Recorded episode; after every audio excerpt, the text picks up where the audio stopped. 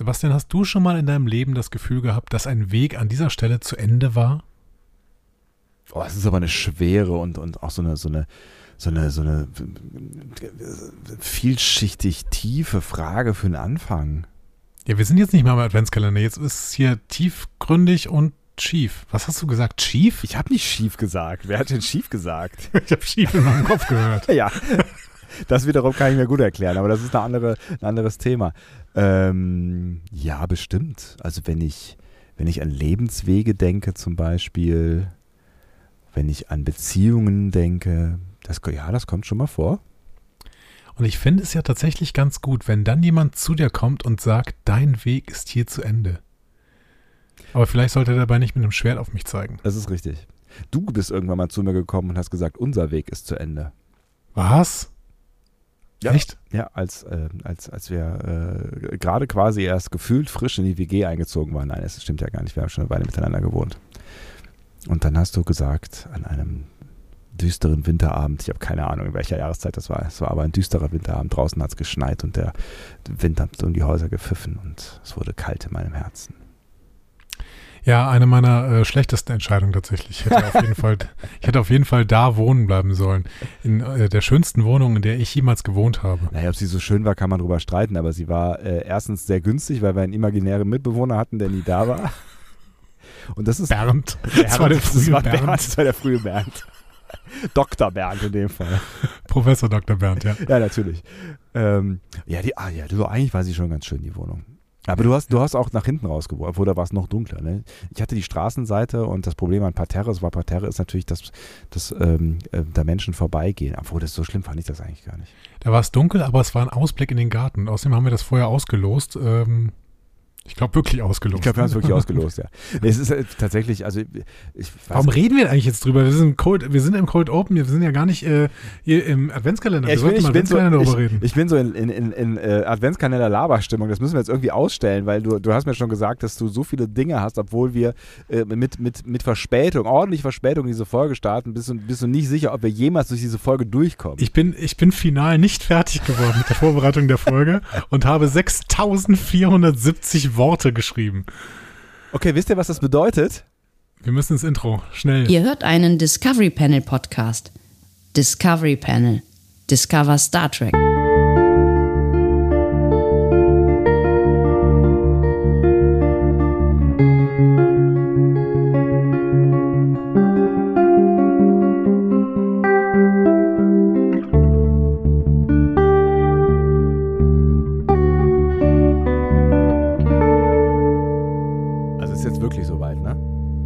Wirklich soweit. Leg okay, los. Mach klar. eine Begrüßung und so. Herzlich willkommen. Wir öffnen das Discovery Panel passend zur vierten Folge der dritten Staffel Star Trek. Ist gar nicht wahr, oder? Eins, zwei. Doch, dritte Folge, vierte Staffel. Ist absolut richtig. Ich habe aber vierte Folge der dritten Staffel gesagt, glaube ich. Nochmal. Das ist falsch rum. Herzlich willkommen. Wir öffnen das Discovery Panel zur dritten Folge der vierten Staffel Star Trek Discovery. Sie heißt Choose Your Pain, wollte ich gerade sagen. Choose to Live. Auf Deutsch wahrscheinlich Wähle das Leben oder so. Ich habe keine Ahnung. Weißt du es? Ähm, nee, ehrlich gesagt, in dem Moment, wo du es gerade gesagt hast, äh, habe ich gedacht, Mist, wie heißt die denn nochmal auf Deutsch? Und wollte es sofort googeln. Ja. Äh, stattdessen bin ich jetzt einfach auf Memory Alpha gegangen und äh, sehe da, sie heißt Wähle das Leben. Wer, wer, was wähle das Leben? Wähle das Leben. Das habe ich doch gerade Habe ich das gerade gesagt? Ja, das habe ich gerade gesagt, oder? Boah, ich höre mir nicht mehr zu. Das alles, das würden, die würden das alles rausschneiden, ne? Meinst du wirklich? Ja. Aber das, das, sind, das sind doch die goldenen Momente. das ist doch, das, das, ja, da fühlt man, wie Gedanken entstehen und ähm, wie Vorbereitung hätte helfen können. Nothing's gonna touch you like these golden years. Übrigens, ähm, ja. vielen Dank, Leute. Wir hatten äh, in einer der letzten Folgen, ich weiß nicht, ob es im Adventskalender war oder nicht, äh, auf jeden Fall danach gefragt, ähm, dass ihr uns doch bei Apple Podcast wieder hochpusht. Ah, das funktioniert. Und das habt ihr gemacht. Wirklich, das habt ihr gemacht. Es gab äh, zwei ganz, ganz tolle Bewertungen äh, von äh, Jonathan und von Ben Korb. Wir hatten ja mal ähm, die Regel, dass wir äh, äh, iTunes, wie heißt es bei Apple Podcast Bewertungen immer sofort vorlesen, ne? Ja, dann machen wir das doch jetzt mal gerade. Ich, ich mache die gerade mal auf. Ähm, die erste ist von Jonathan, äh, die besagt, das Sahnehäubchen des Star Trek-Universums. Mit diesem Podcast macht jede Star Trek-Serie und jeder Star Trek-Film doppelt und dreifach Spaß. Mit seiner oh. positiven und lockeren Art weckt er Lust auf mehr und begeistert auch nicht eingefleischte Star Trek-Fans für dieses Universum. Vielen Dank dafür. Sehr gerne. Vielen Dank für diese freundlichen Worte. Und ähm, der liebe Ben Korb schrieb, mit Liebe zu Star Trek. Aus meiner Sicht der unterhaltsamste deutschsprachige Star Trek Podcast. Jede Folge ist ein Genuss. Die Macher lieben Star Trek und das ist spürbar. Schön ist auch, dass sie Bezug zu aktuellen gesellschaftlichen und politischen Themen genommen. Moment. Er hat es anders geschrieben, ich habe es falsch gemacht. Schön ist auch, dass Bezug auf aktuelle gesellschaftliche und politische Themen genommen und Stellung bezogen wird, mit gendergerechter Sprache, einem guten Blick auf Wissenschaft und der für Star Trek passenden philosophischen Betrachtung. Vielleicht gibt es ja nach dem Quarantänecast und dem Adventskalender bald auch eine tägliche Begleitung durch die 40-tägige Fastenzeit. Entschuldigung. ja, ja. Äh, bestimmt. Bestimmt. Ja. Aber äh, das ähm, hat uns final dazu geführt, dass wir in den Apple Podcast Charts TV Reviews auf Platz 3 sind. Vielen Dank, Leute. Oh. Ähm, das äh, ehrt uns sehr. Macht weiter so, ja. Also genau. das, das, ist, das ist fast so gut, wie wenn ihr uns all euer Geld gebt, ja. Ähm, äh, äh ich weiß gar nicht. Ruhm ist für dich noch ein bisschen besser als Geld, ne? Rum? Rum. Rum. Ich mag keinen Rum. Du magst keinen Rum. Ich meinte Ruhm, das mit H. Ja, ich, ich möchte vor allen Dingen Ruhm und Ehre. Ich möchte ja bekannt werden ja. und äh, dann äh, am Ende ähm, in der äh, letzten Wetten das Sendung von Thomas Gottschalk sitzen. Die könnte bald kommen. Vielleicht ist sie auch schon gelaufen, wer weiß das so genau. Nein, nein, nein. Ja, meinst, du, meinst du, der macht das nochmal? Ja? Ja, ja, ja, ja. Aber dazu später mehr im Adventskalender. Ähm, wir müssen uns beeilen. Ne? Wir müssen uns ein bisschen beeilen, weil du musst ja quasi während des, äh, des Podcastens jetzt noch die Folge zu Ende schreiben. Ja? Also, zu Ende vorbereiten. genau. Ähm, genau, wir wollten ein bisschen Feedback machen. Äh, setz mal eine Marker, Dankeschön.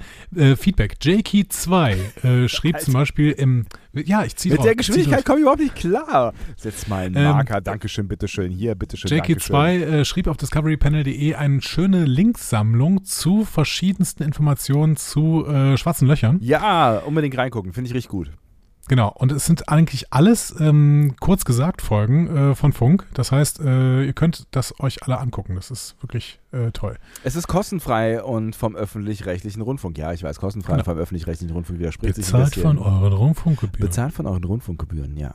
Ähm, ich, ich, glaube, das ist tatsächlich, das lohnt sich, weil es, ähm, wenn es Funk ist, wahrscheinlich auch äh, durchaus unterhaltsam ist. Ich glaube, das schreibt sie auch. Na, der, der, hier, Funk sind unterhaltsam und informativ. Siehst du? Habe ich ja, schon gesagt. Ja, ja, ja. ja. Ähm, dann die Podcastläuferin, äh, eine unserer LieblingshörerInnen, weil sie uns tatsächlich ja äh, immer Kekse geschickt hat. Ja. Äh, ist schon länger nicht mehr passiert, ne? Da, also an einfach Marvel.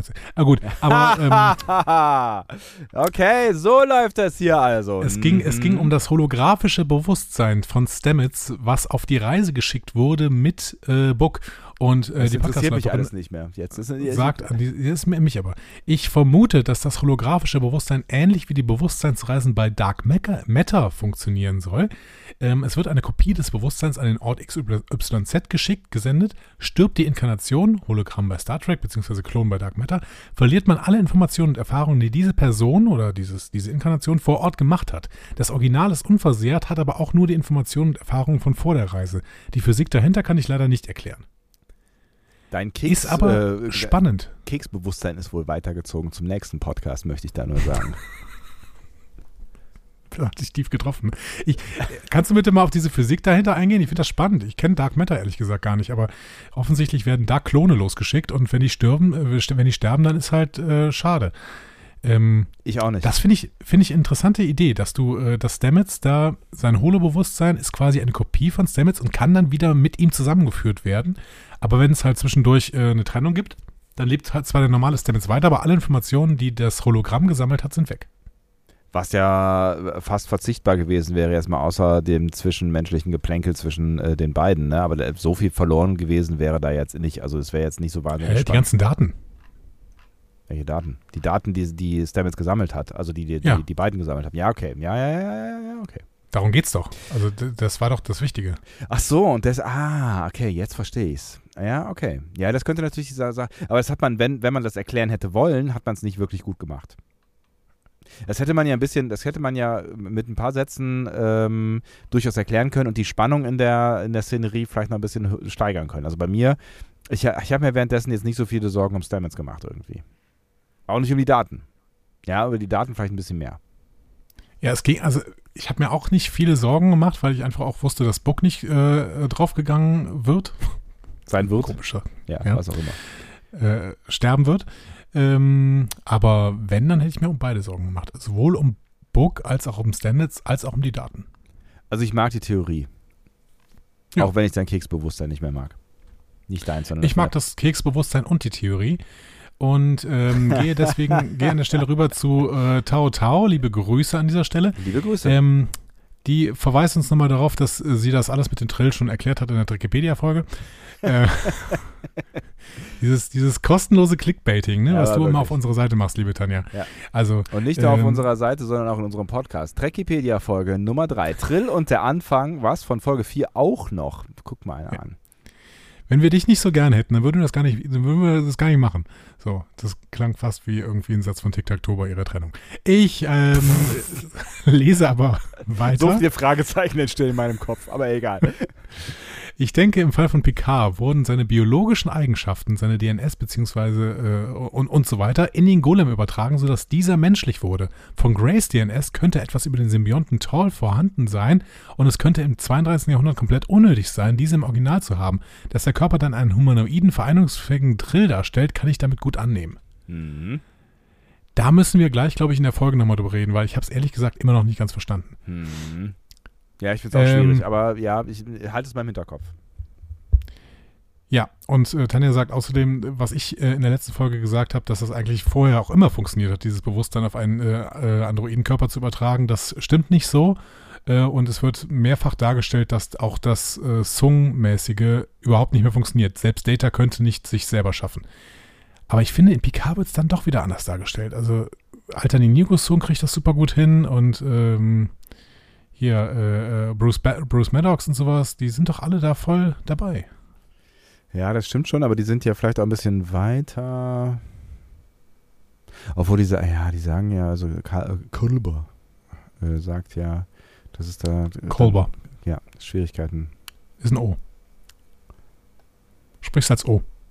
Kolber. Egal. Ja, ich finde ja, ich, ja, ist, vielleicht müssen wir, vielleicht müssen wir nochmal PK rewatchen, um da, äh, machen wir nochmal eine komplette Serienbesprechung. Besser nicht. Vielleicht hören wir uns einfach unsere Episoden nochmal an, dafür brauchen wir auch die Weihnachtsferien. Caro5587 hatte uns auf der FedCon kennengelernt. Herzlich willkommen, Caro, im Herzlich Discovery Panel. Ja. Ähm, schrieb noch, bin gerade bei dem Punkt, warum ihr fragt, wieso Burnham die Handbewegung bei der Einweisung zum Surfen macht. Ich persönlich dachte mir, kann mich täuschen, dass ich versuche, die Bewegung zu imitieren. Ähm, der Handbewegung, die Book äh, auf seinem Schiff macht, muss, um das richtige Zeitgefühl dafür ah, abzupassen. Also, ja. nochmal, sie versucht, die Bewegung zu imitieren, die Handbewegung, die Book auf seinem Schiff machen muss. Ja, also ne, sie hat ja auch dieses, dieses äh, ähm, Meta-Materie-Dingsbums äh, unter, unter ihren Fingern. Ne? Das kann natürlich sein, dass es quasi, dass, dass sie quasi genau den gleichen Move macht, äh, also die Welle quasi mit der Welle da irgendwie, ich weiß ja auch genau, gar nicht genau, wie er das Schiff da gesteuert hat, ne? aber das, ja, dass sie quasi genau das nachahmt, was er machen äh, muss. Im Endeffekt ist das die Frage, ne? Also ja. macht sie da irgendwas nach oder lässt sie sich von der dunklen Mat äh, nee, von der ähm, dunkle äh, Materie? Pro programmable, nicht, dunklen nicht Macht? Pro Nein, die programmierbare Materie. Ja. Lässt sie sich von der programmierbaren Materie eventuell die Welle unter ihren unter ihre Finger gleiten, sodass sie die Bewegung dann quasi machen muss, also die, dass die dass die Materie quasi ihre Finger bewegt. Ah. So habe ich es ja verstanden. Ja. Und Aber es deswegen gut übertragen kann. Hm. Aber ich finde ich find die, find die Erklärung von äh, Caro 5587 gar nicht so schlecht, dass sie quasi so ein bisschen äh, versucht nachzuahmen, was äh, Bukla tun muss. Also besser als, ja, weiß ich gar nicht so genau. Aber doch, irgendwie ist sie besser als, äh, dass, sie, ähm, dass sie quasi selber Hand, Handsurfing macht. Ähm, so. Ja. Dann gehe ich mal gerade rüber zu Anisation, weil ja, Anisation hat etwas gemacht, was einige Leute nicht gemacht haben. Und da muss ich, Leute, ähm, ähm, es haben so ein paar Leute auf verschiedenen Plattformen geschrieben, äh, äh, macht, macht bloß keine Physik mehr oder sowas, ne? Ja. Leute, das ist mir zu billig. Entweder ihr sagt, was wir falsch gemacht haben, oder ähm, ihr gebt uns noch Tipps oder sowas, aber nicht einfach sagen, dass irgendwas falsch ist und dann nicht erwähnen, was falsch ist. Oder, oder ähm, drunter schreiben, das ist doch alles nicht Wissenschaft, was, äh, was da in Star Trek Discovery passiert. So, ne? das, ja, aber das ist, auch, das ist auch Quatsch, weil ich versuche ja gerade äh, zu zeigen, dass sie durch, doch wissenschaftlich beraten sind. Ihr könnt mir gerne aber sagen, an welchen Stellen ich völlig, völlig falsch liege. Und ich finde, Anisation hat das richtig gut gemacht. Die hat nämlich im Prinzip gesagt, Ein schwarzes Loch mit diesen Ausmaßen hätte man ganz sicher schon länger auf dem Schirm gehabt. Zum Beispiel wird das Licht von Sternen hinter dem schwarzen Loch verzerrt. Ja. In Klammern Einsteinkreuz. Mhm. Oder beim Navigieren in dieser Raumregion, der Kurs des Raumschiffs wird durch die starke Gravitation leicht abgelenkt. Das hatten wir ja auch mal äh, kurz angesprochen, dass hier irgendwie irgendwas in unserer, unserer Galaxie in der Milchstraße ist, was irgendwie abgelenkt wird und deswegen vermutet ja man, äh, man ein schwarzes Loch oder sowas in der Richtung, ne? Genau. So, deswegen sagt Anisation, das ist kein vagabundierendes schwarzes Loch oder jedenfalls keines, das schon da war. Das kommt aus dem liquiden 8472-Raum oder aus welcher unbekannten Dimension auch immer. 8472 war ja ein Voyager, ne? diese Spezies, äh, die zwischendurch mit den Borg kämpft quasi. Ja, ja. Ähm, Stamets hätte von Anfang an Veto schreien müssen, dann wäre mir der Rest auch relativ egal gewesen. Aber nö, in der Simulation haben die beiden verschmelzenden schwarzen Löcher Durchmesser, die mit großen Planeten vergleichbar sind. Wie kommen die auf eine Größe der Anomalie von fünf Lichtjahren? Wieso wird der Mond in der Simulation in den Planeten geschubst? Durch die Gravitationswellen? Ganz sicher nicht. Denn die dehnen und stauchen nur den Raum und schieben nichts vor sich her. Möglich wäre Strahlungsdruck, wenn das schwarze Loch schon eine Vorspeise hätte, äh, aber dann hätte man es auch hell leuchten sehen können. Das hatte ich, glaube ich, auch erklärt in der Folge, ne? dass, man, mhm. dass dann Strahlung austritt. Ne? Ja, ja, genau. Am Ende der Episode ist das schwarze Loch zu sehen mit verzerrtem Licht der Sterne dahinter. Diese Verzerrungen scheinen dann doch riesige Ausmaße zu haben. Problem, sie sind durch das Fenster der Discovery zu sehen. Information kann sich nur mit Lichtgeschwindigkeit ausbreiten. Wie lange hat die ganze Aktion gedauert? Ein paar Stunden? Sie müssten für diese wunderschöne Panorama also sehr lange warten. Und noch eine Frage, bei der ich mir allerdings nicht sicher bin, äh, ob sie nicht schon beantwortet wurde in der Folge. Ich erinnere mich leider nicht mehr. Was für Daten soll Book da in diesem Trümmerfeld sammeln, die man mit den Sensoren der Discovery nicht bekommt? Sie gehen von einem schwarzen Loch aus. Sowas sollte im 32. Jahrhundert ausdiskutiert sein. Was ist die Erwartungshaltung dahinter? Entschuldigt bitte, wenn das pingelig klingt. Äh, ich liebe Star Trek und gucke begeistert jede Folge von jeder Serie und liebe natürlich auch diesen Podcast ab Stunde 1. Das ist, das ähm, ist die wichtigste Information eigentlich, aber ja. Ja, Anisation, das klingt pingelig, aber so sind wir ja auch. Mhm. Also dementsprechend, äh, ich finde das total super. Ich finde, dass wir, dass wir versuchen, ja, jetzt würden wieder äh, böse Menschen würden wieder sagen, ja, wir versuchen die Drehbücher zu Ende zu schreiben.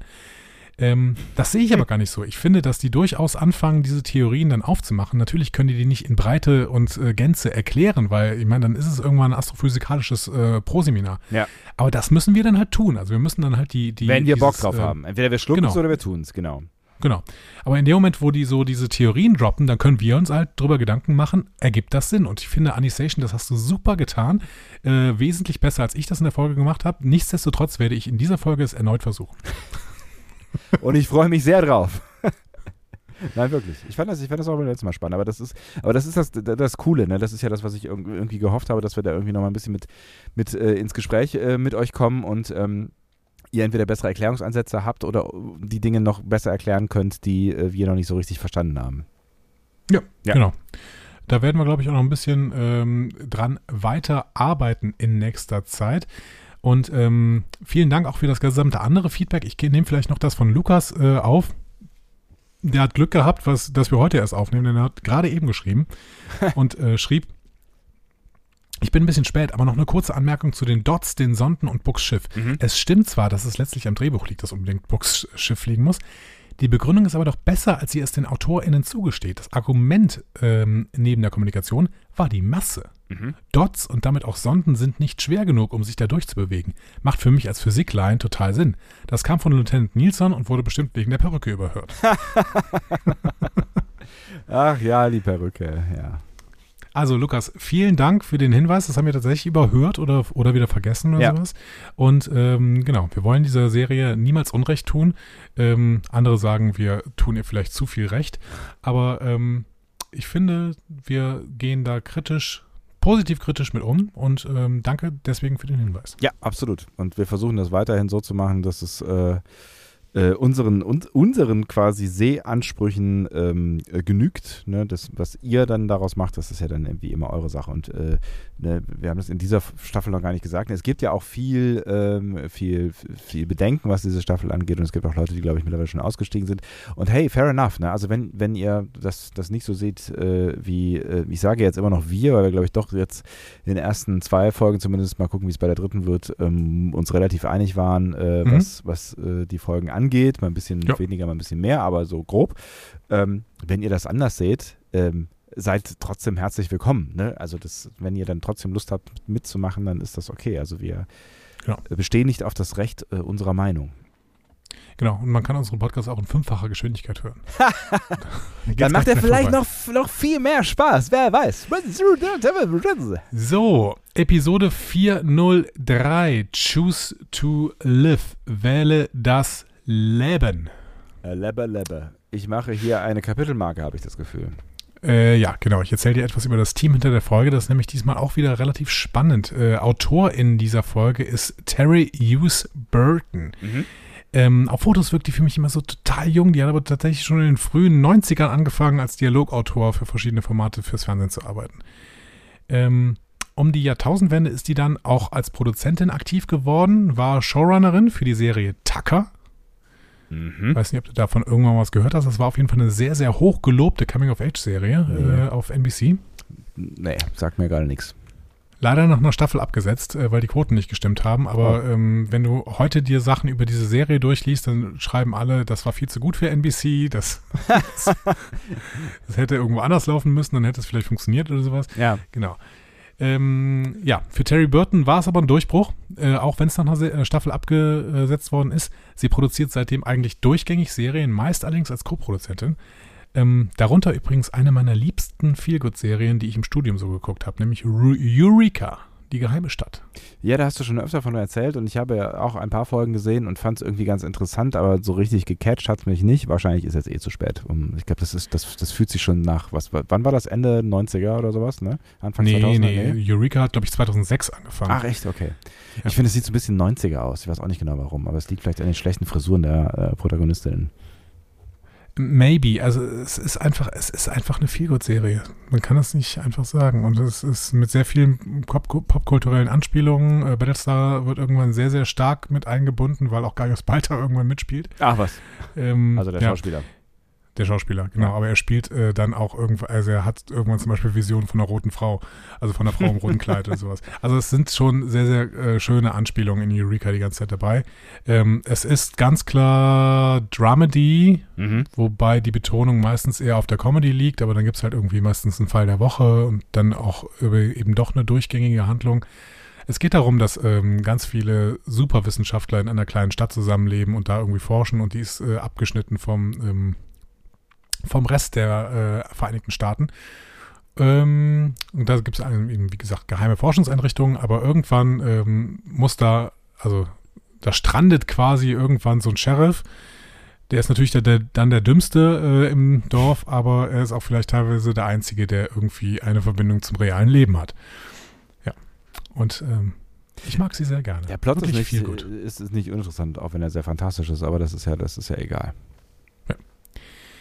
Ähm, genau, Terry Burton hat dann äh, noch die sehr hochgelobte Serie The 100 äh, geschrieben. Mhm. War nicht meins. Ich habe zwei, drei Folgen geguckt, aber ich kann schon verstehen, warum man das mag. Und ähm, was ganz witzig ist in Bezug auf diese Folge, die sie hier ge auch geschrieben hat, das letzte, was sie gemacht hat, war für Netflix Warrior Nun. What the, ne, was? was ist, das, ist das eine Serie? Ja. Okay. Genau. Ist es das, wonach es klingt? Mm, ja. Sagen die Choose Your Live, äh, to Live irgendwo? Nein, ah, okay. sagen sie nicht. Mhm. Gut. Ja, seit dieser Staffel ist jetzt Co-Executive Producerin auch für Star Trek Discovery. Wie so viele, wir müssen die irgendwann einmal alle auflisten, die alle Co-Executive Producer sind. Ja. Genau. Ähm, Regie dieser Folge Christopher J. Byrne, auch ein interessanter Typ, weil er einer der wenigen Überbleibsel aus der Brian Fuller Zeit sind, äh, ah, ist. okay. Der hat in der allerersten Staffel schon das Halbstaffelfinale gemacht, Into the Forest I Go. Mhm. Ähm, ich habe schon gedacht, dass er eigentlich nicht mehr dabei wäre, weil er seitdem keine Folge mehr gemacht hat. Ähm, Krass. Aber jetzt ist er plötzlich wieder da. Hat auch im Piloten damals schon mitgearbeitet ähm, als Second Unit Director und als solcher war er dann auch schon bei anderen Fuller-Serien unterwegs, beispielsweise bei American Gods oder, oder Hannibal. Second Unit äh, äh, Editor, wie heißt es? Second Unit Director. Director, ja genau. Das ist, das ist ja im Prinzip äh, sowas wie ein, wie ein äh, zweiter Regisseur. Ne? Also der, die machen dann genau. die, die langweiligen Shots oder so. Äh, ja genau, ich hatte mir mal ein bisschen durchgelesen. Also die ähm, Second Unit macht zum Beispiel Action-Sequenzen, oft mit Stunt-Doubles dann. Ne? Die kannst du dann parallel zu den eigentlichen Hauptdreharbeiten machen, weil du ja die SchauspielerInnen nicht brauchst. Ja. Oder Nachdrehs. Ne? Mhm. Also das Set steht, die Hauptdrehs mit den SchauspielerInnen sind fertig und dann dreht die Second Unit äh, kleinere Szenen oder Filmmaterial in den Sets, die nachher im Schnitt dann irgendwie Lebendigkeit erzeugen sollen oder eine Szenerie verdeutlichen sollen. Ja. Oder vielleicht auch mal so eine kleine Szene mit irgendeinem Nebendarsteller oder sowas. Ähm, genau, also Second Unit hat selten was mit den HauptschauspielerInnen zu tun, ist aber natürlich trotzdem sehr, sehr wichtig, um nachher im, Schmidt, äh, im Schnitt wirklich ähm, ja, gute Szenen zusammenzubekommen. Ja. Finde ich sehr spannend, dass, er dass der übrig geblieben ist äh, aus der Brian Fuller Zeit und jetzt sogar eine Folge von Strange New Worlds macht. Was? Folge 9 nämlich. Die noch keinen Titel hat, aber er macht Folge 9 von Strange New Worlds. Ach, das weiß man schon, tatsächlich. Ja. Cool. Ja, steht bei IMDb zumindest. Also ich äh, vertraue IMDb an dieser Stelle eigentlich ziemlich stark. Ja. Interessant, interessant. Da bin ich auch sehr gespannt, was da auf uns zukommen wird. Aber gut. Ich tatsächlich auch. Ja. Ähm, gut, dann würde ich sagen, können wir schon in die Folge einsteigen. Schon, Mensch, das ist ja, naja gut, ich meine, verhältnismäßig äh, zielorientiert, das muss, ja, muss man schon sagen. Wir sind sehr zielorientiert, weil es wirklich viel zu besprechen gibt. Ähm, ich glaube aber, wir können die Folge dreiteilen. Die Fäden laufen ja erstmal autark ab und wir haben keine Verzweigungen, außer vielleicht so ein paar Gespräche zwischen Burnham und Stamets oder äh, Burnham und Book. Ja. Aber ich glaube, das funktioniert so ich folge, folge deiner, deiner, uh, I follow your lead, I would say. Okay, dann gehen wir zuerst zu Michael und Tilly auf Kowat Milat Mission. Ja. Und dazu passt auch der Teaser. Da sehen wir nämlich ein neues, sehr, sehr schönes Schiff. Mhm. Die USS Credence, die betritt die Umlaufbahn eines Planeten, der sehnsüchtig auf eine Delizium-Lieferung der Föderation wartet. Da habe ich mir so ein bisschen Gedanken über den CW-Wert gemacht. Ne? Das ist, die ist ja vorne so abgeschnitten quasi, ne? ob, das, ob das wirklich so gut ist. Das ist im Weltall doch egal, oder? Ich weiß. Ziemlich. Ähm, haben wir noch nie gesehen, so die, die USS Credence. Äh, die Registrierung ist aber interessant, weil die ist NCC 2804 und das ist eine relativ niedrige Nummer. Ähm, und zusätzlich dieses Retro-Design, die sieht ja so ein bisschen aus wie die Stargazer, äh, auf der Picard ähm, irgendwann mal Dienst gemacht hat. Vor, vor der Enterprise. Äh, genau. Ich glaube auch lange vor der Enterprise, ne? Für innen wurden die Discovery-Flure genutzt. Also es ist spannend, dass das ganze Ding irgendwie retromäßig ist. Vielleicht hören wir irgendwann nochmal die Geschichte der Credence. Also vermeintlich ein altes Schiff.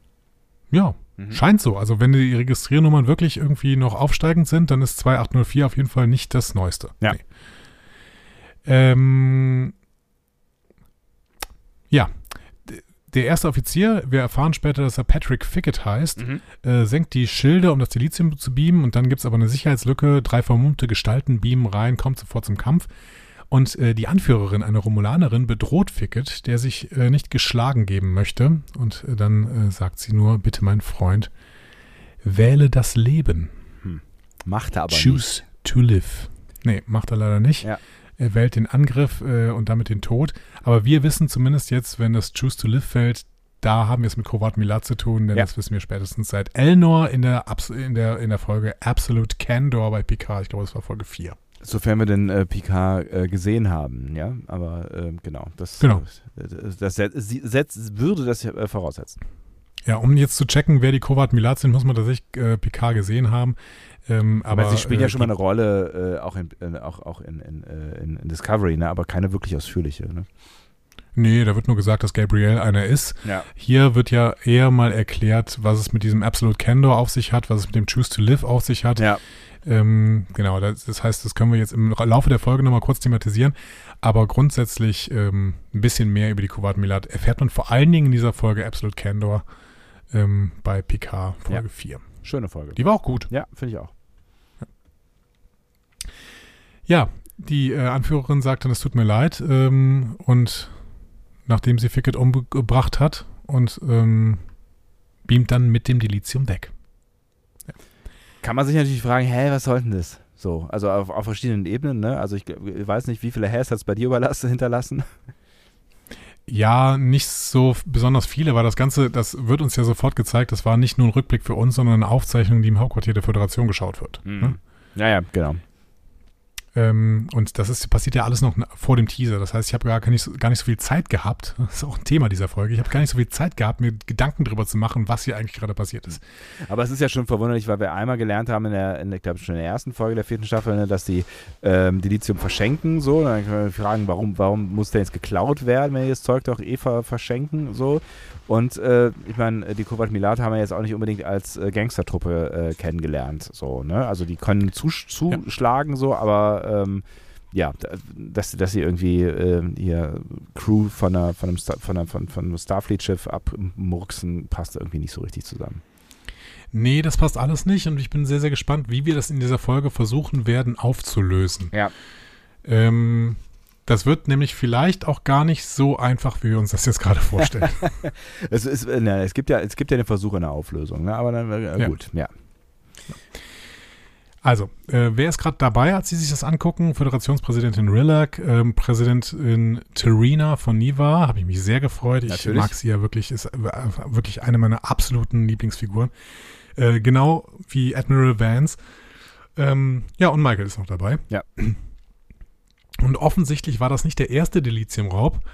Ähm, das wiederum finde ich eigentlich wenig überraschend. Also, dass die Dilithium-Lieferungen der Föderation auch mal überfallen werden, ähm, überrascht mich eher, dass dabei zum ersten Mal jemand gestorben ist. Die machen das schon seit fünf Monaten mit dem Dilithium. Ne? Ja. Also ja, ja, auf jeden Fall. Also ich meine, in dieser, dieser instabilen Welt, in die, die uns äh, gezeigt wurde, ne, also vor allen Dingen in der dritten Staffel, ähm, klar, dass da irgendwie, also es ist ja nicht plötzlich alles Friede vor der Eierkuchen, nur äh, weil die Föderation jetzt plötzlich einen Planeten entdeckt hat, wo es super viel Lithium gibt und die durch die Gegend fliegen und das wie äh, Candy verteilen hier. Ich überlege gerade, stimmt, das ist ja alles von dem Dilithium-Planeten auf dem äh, Sukal war. Ne? Ja, klar, ja.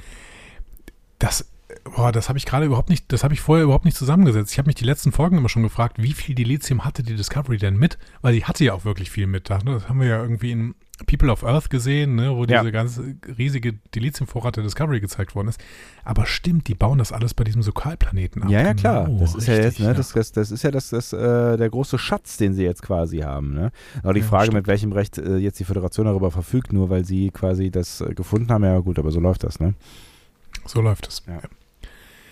So, die Anführerin der Kovat Milat dieser Gangstertruppe ist bekannt. Das ist Giovini, eine romulanische Bürgerin von Niva und eine Nonne der Kovat Milat. Ähm,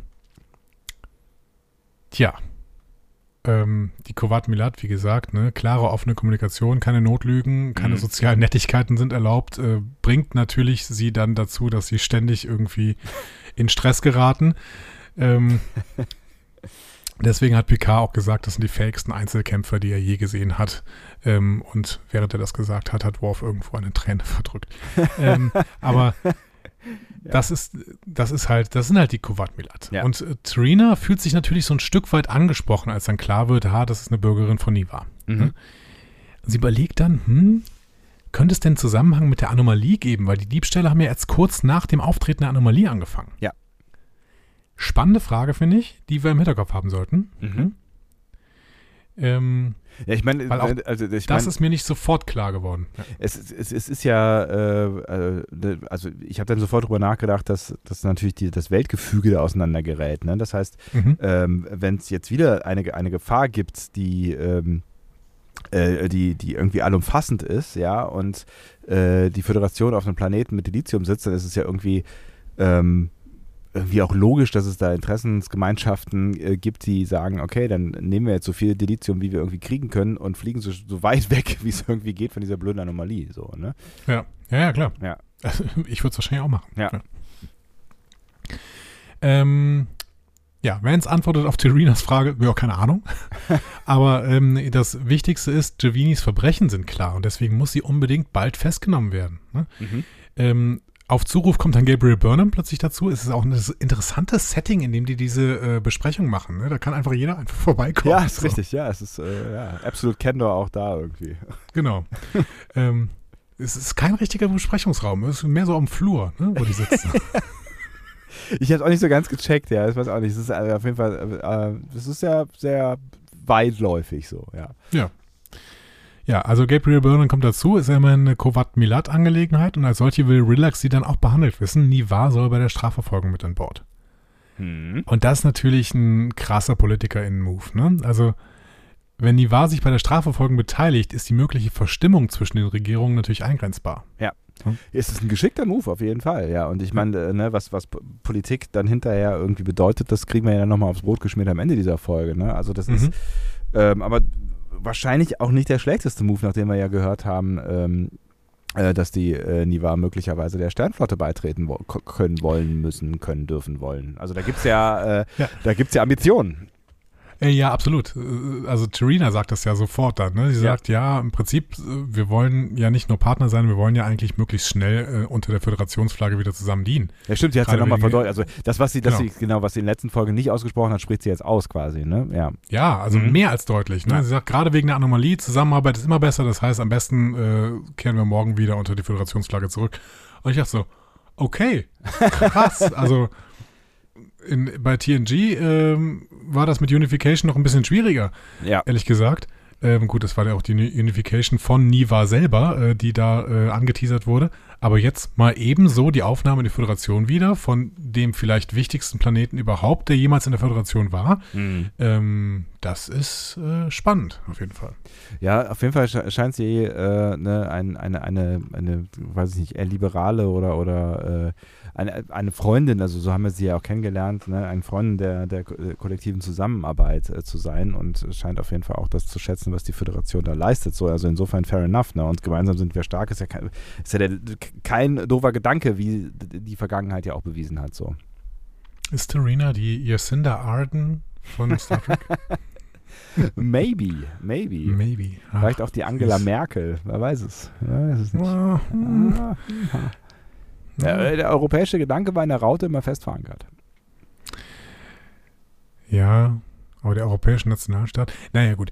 Die Anomalie ähm, wird jetzt für diese Woche auch noch von Terina entschärft, ne? Mhm. Also, es wird kurz gedroppt, derzeit keine Gefahr. Ähm, sie, sie bedroht kein System, könnte aber jederzeit den Kurs wechseln, oder? Gut, alles klar. Dann können wir ja weitermachen. ähm, genau. Erstmal, erstmal chillen, so, das ist ja gar kein Problem, können wir uns anderen Problemen widmen. Genau. Stamets freut sich, äh, sagt Burnham, seine Daten mit dem Nivar Science Institute zu teilen und seine neuen Theorien von denen überprüfen zu lassen. Ja, dazu später mehr. Genau, ich, ich, lächle auch nur wegen dem dazu später mehr. Ja, ich, ja. ich freue mich schon drauf.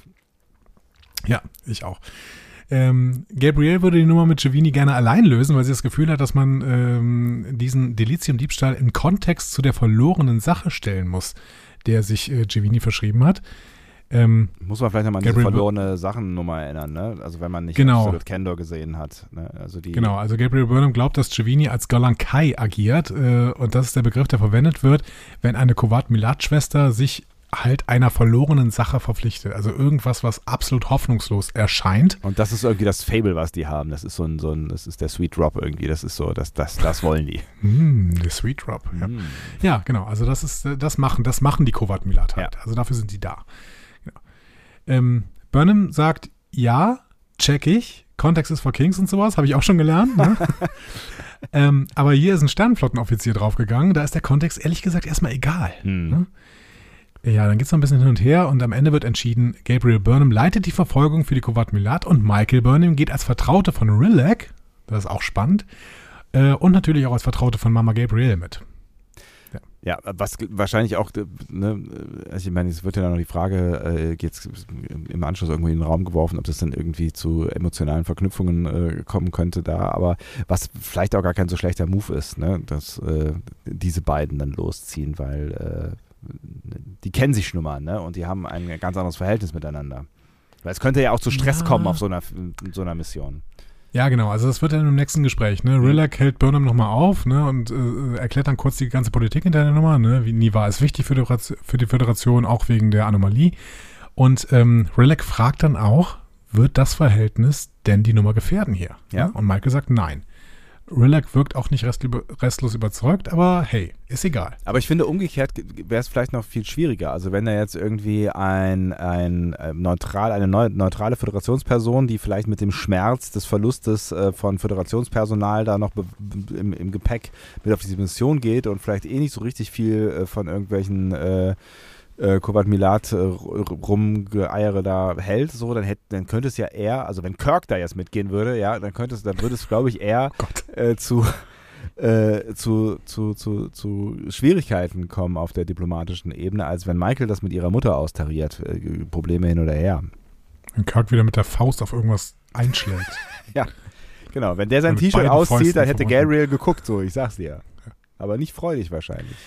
Aber du sagtest ja, die haben irgendwie eine andere Verbindung, ne? Gabriel und Michael. Ja. Ich finde, davon ist überhaupt nichts mehr zu spüren. Ich finde, die haben so ein völlig unterkühltes Kollegenverhältnis. Also Mutter-Tochter-Vibes empfange ich da gar nicht mehr. Selbst als Tilly das später anspricht. Ich hab's dir damit? Ja, ich habe hab das auch irgendwie so, äh, so, also ich war, bei mir war auch so ein großes Fragezeichen. Sie kommt ja so ein bisschen wie, wie Kai aus der Kiste, ne? Also wir haben sie ja einfach nicht mehr gesehen und die, die ist jetzt offensichtlich ja eine Langeweile irgendwie auch nicht mehr aufgetaucht und ich hatte auch das Gefühl, dass die jetzt irgendwie nicht sich alle zwei Wochen mal getroffen haben, um ein bisschen zu plauschen oder so. Ne? Also ähm, das Verhältnis wirkte jetzt auf mich auch nicht so richtig erkennbar. Und ähm, da muss man natürlich nochmal irgendwie daran erinnern, dass die ja, dass die ja schon auch ein intensives Verhältnis gehabt haben, spätestens irgendwie ähm, Ende Staffel 2, Anfang Staffel 3, also, ne, also, also eher Ende Staffel 2, so, ne, aber ich meine, ähm, auch am Anfang der Staffel 3 ging es ja noch darum, äh, dass Michael nichts anderes wollte in ihrem Leben, außer Mutter suchen, so, ne, und, ähm, ja, von dieser Intensität ist gerade nicht mehr so richtig viel aber zu War das denn so? Was war so? War das denn so, dass sie unbedingt Mutter suchen wollte? Ja, da ist da auch nicht viel vorgekommen in der dritten Staffel. Nee, aber am Anfang. Ich sogar Anfang. vergessen, dass sie auch da war. Absolut, aber am Anfang war das ja schon irgendwie, war das ja schon eine, eine, äh, eine Motivation. Also sie wollte das, die Discovery wiederfinden und ihre Mutter wiederfinden. So, das waren diese zwei Dinge, die sie irgendwie auf dem Zettel stehen hatte. So habe ich das zumindest in Erinnerung ich habe das anders in Erinnerung. Ich habe tatsächlich in Erinnerung, dass es vor allen Dingen die Discovery war, die die gesagt hat, Entschuldigung, hier ist eine kleine Fliege, die die ganze Zeit auf meinen Popschutz springt. Das, das ist echt völlig sau nervig. Ja, das macht gar kein, du lebst auf dem Land, da gibt es auch noch mitten im November beim, was haben wir denn, Dezember, Dezember im, im, Schnee treiben, fliegen da noch Fliegen rum. Mhm. total strange. Ähm, ja, ich habe das nicht mehr auf dem Schirm. Also ich glaube, ähm, ich, ich habe irgendwie die ganze Zeit auch mit dem, mit dem Red Angel und sowas, Gabriel und Mutterfigur, nee, Michael hat dann eher doch irgendwie, keine Ahnung, Sarek und Miranda irgendwie als Eltern anerkannt. Ja, und vielleicht noch Georgiou, ne?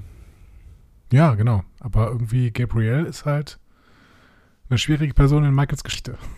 Sie ist auf jeden Fall eine schwierige Person in Michaels Geschichte. Ich meine, sie war ja auch nicht da, so, ne? Also das ist, äh, sie, ist ja. eine, sie ist eine schwierige Person. Aber das, ähm, dass, dass, dass da irgendwie was, also ich finde, dass, dass dann so eine, so eine, so eine gewisse Beziehung schon zu erkennen gewesen ist, also auch gerade in Staffel 2, äh, wo sie eine größere Rolle spielt, ne? also dass da irgendwas ist, ne? finde ich, das hat man da schon irgendwie gespürt.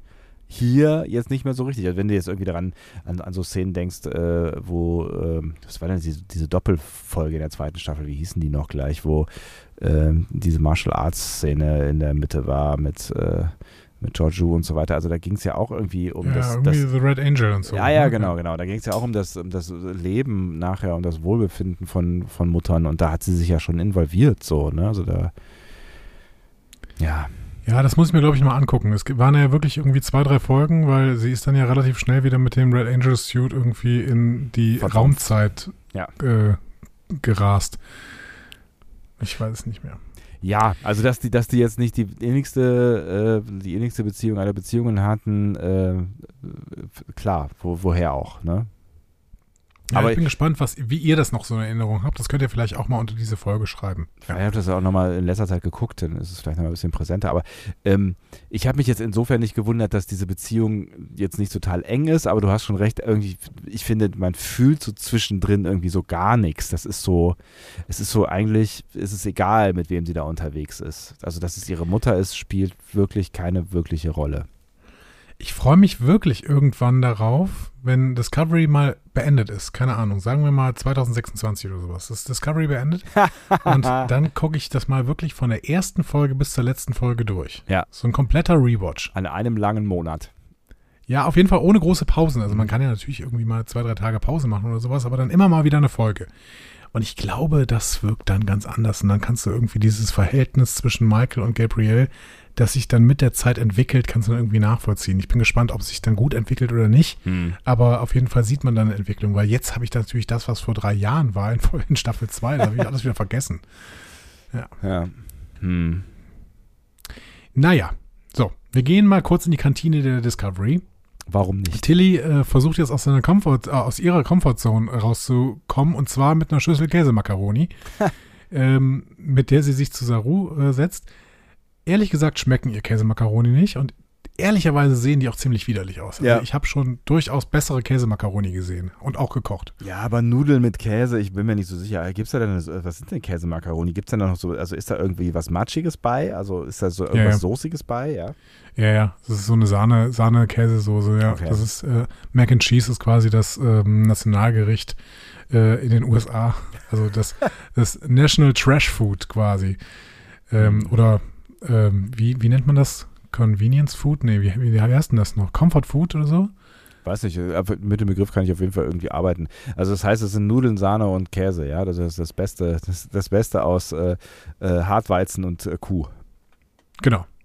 Kann man so sagen. Okay. Ähm, vielleicht vielleicht äh, koche ich dir das irgendwann mal. Das mögen bestimmt auch deine Kinder. So leckere Käsemakaronis oder sowas. Ja. Ne? Die stehen auf ja. alles, was äh, nicht auf der Liste von gesunder Ernährung steht, ja. Ja, siehst du? Gut. Haben wir das auch schon geklärt. Ähm, ja, wie gesagt, schmecken ja eigentlich nicht, aber in der Therapie bei Dr. Kolber, äh, Kolber, so rum, wurde ihr gesagt, dass sie neue Dinge außerhalb ihrer Komfortzone ausprobieren soll. Zum Beispiel so krasse Dinge wie mit ihrem Kissen am anderen Ende des Bettes schlafen oder den langen Weg zur Brücke nehmen. Mein Gott, die dreht völlig frei. Ich, ich also, fass es nicht, ja. Also jetzt, jetzt, jetzt ist, ist ja dem ähm, Bürger weht's vom Spitzenkopf der Hut. Also so lang, langsam wird's richtig crazy. Wann hast du zuletzt so krass deine Komfortzone verlassen, Sebastian? Heute noch, heute noch. Ich bin heute äh, mit, mit dem Fahrrad zum Sender gefahren und zwar mit dem ganz normalen Fahrrad und nicht mit dem E-Bike, wie ich sonst immer tue.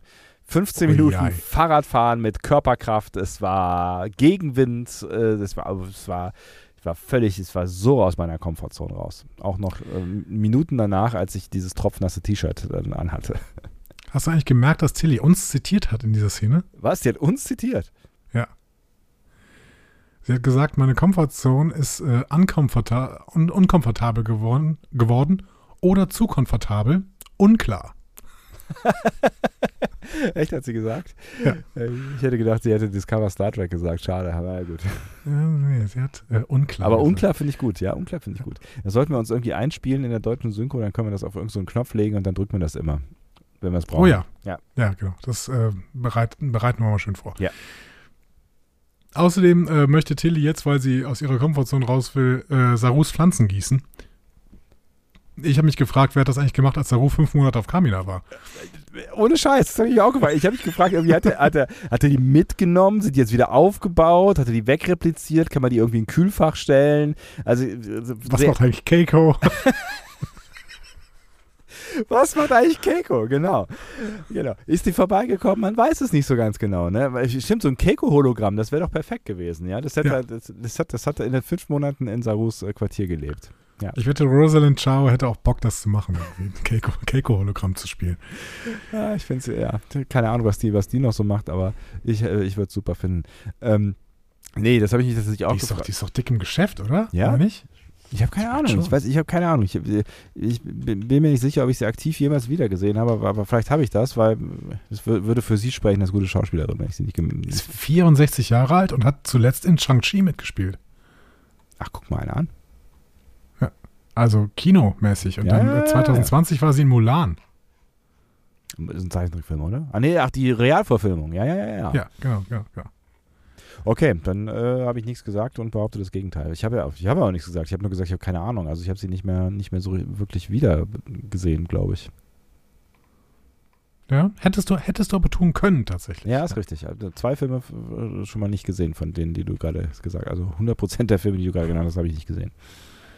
Was könntest du denn noch gesehen haben mit Rosalind Chow? Ähm, plus One.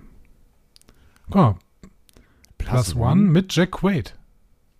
Also Ach. mit dem Bäumler-Darsteller. Guck mal an. Habe ich auch nicht gesehen. Naja, sie hat auf jeden Fall in sehr, sehr vielen guten Filmen mitgespielt und ist äh, super dick im Geschäft. Also, ähm, Kommt sie nicht zurück zu Star. Trek? Ja. Stimmt. Ja. das ist ein Argument. Ja. Gut. Ähm, so, was erhofft sich Tilly jetzt davon, dass sie hier so krass aus ihrer Komfortzone rausgeht? Ja, vor allem, Sie denkt immer wieder- ins Ge- Ge- Ge- gießt, aber naja, gut. Vielleicht wusste, vielleicht wusste sie von dieser Pflanze, die, sie- die angesprochen wird, die man irgendwie nicht gießen soll, wenn der äh, Mond sich dreimal um die Discovery wickelt oder sowas. Ja, Das, ja, Das ist vielleicht das größte Geheimnis dieser Folge.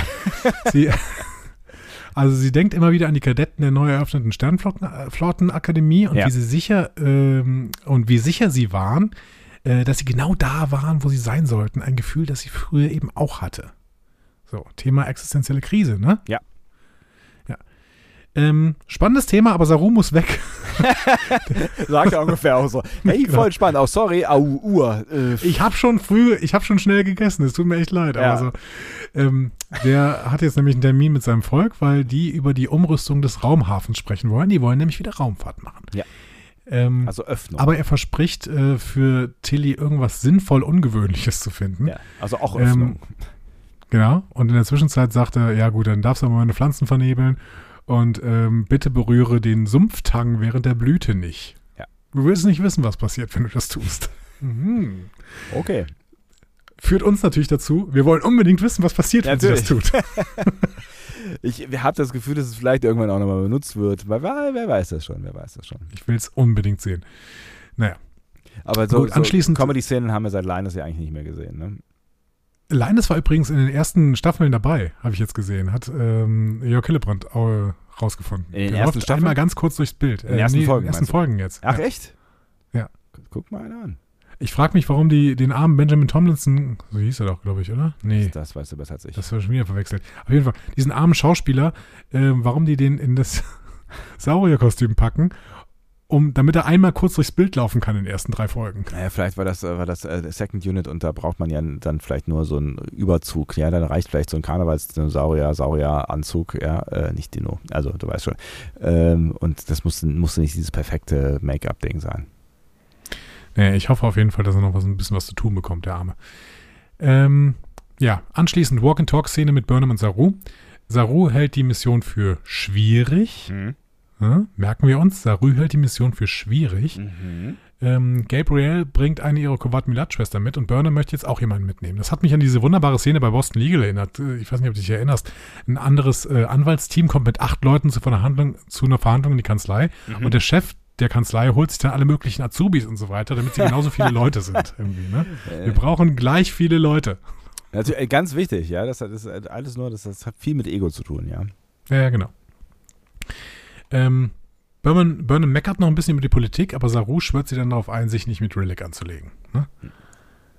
Und ähm, hier sehen wir wieder, wir brauchen immer das Thema Burnham und ihre Probleme mit Autoritäten.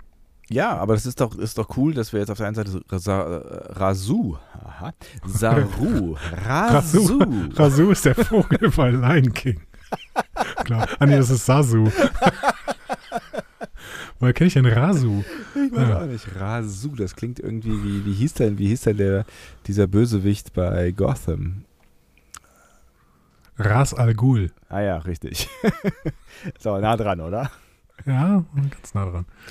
Ähm, jetzt weiß ich nicht mehr, was ich sagen wollte. Saru, Saru, aber so, genau, auf der einen Seite Autorität. Saru, genau, also Autoritäten, oder auf der, äh, auf der anderen Seite äh, hier Relic als äh, äh, Korrektiv oder als, als äh, es ist, sie ist ja jetzt vieles, ne? also ne, du hast dich ja eben darüber gewundert, dass ähm, sie Michael Vertraute ist, ne? aber wir haben ja auch gelernt, dass sie sehr viel von Michael hält, sie halt nur noch nicht so ähm, für fähig hält, was äh, die Mission angeht, für die sie gerne gehabt hätte. Aber ähm, dass sie offensichtlich ja viel von ihr hält, äh, das, das, das ist ja jetzt mal gesetzt so. Und ich finde von diesen beiden Seiten, äh, also an diesen beiden Seiten kann sie wachsen, so. Das ist richtig. Ich glaube nur, ähm, das wird noch ziemlich knallen zwischen Rillick und äh, Burnham. Bin ich mir ziemlich sicher. Ja, aber ich glaube, das zum Guten. Ich glaube, die werden, ähm, ich glaube, die werden eine, eine, eine intensive Beziehung miteinander haben. Das wird die nächste bin- Georgiou. Ah. Ich bin gespannt. Die, äh, der Schauspielerin traue ich das auf jeden Fall zu. Die gefällt mir sehr, sehr gut. Ja. Ähm, ja, ich bin gespannt. Ja. Mhm. Ähm, so, aber jetzt kommt das mein erstes größeres Problem mit dieser Folge. Willkommen. Ähm, Saru empfiehlt dann Tilly, um Burnham auf die Mission zu begleiten. Mhm. Ähm, der stimmt zwar zu, ja, Tilly hat keinerlei Fähigkeiten im Kampf, sagt dann aber ja, aber alle anderen ist ja kein Problem. Tilly hat dafür intuitive diplomatische Fähigkeiten für eine diplomatisch sensible Mission, könnten die hilfreich sein. Also er glaubte, die wird der Mission auf jeden Fall Gutes tun und die Mission wird ihr auch gut tun. Letzteres verstehe ich, ja. Aber intuitive diplomatische Fähigkeiten, eine schwierige Mission als Therapie? Ich weiß nicht.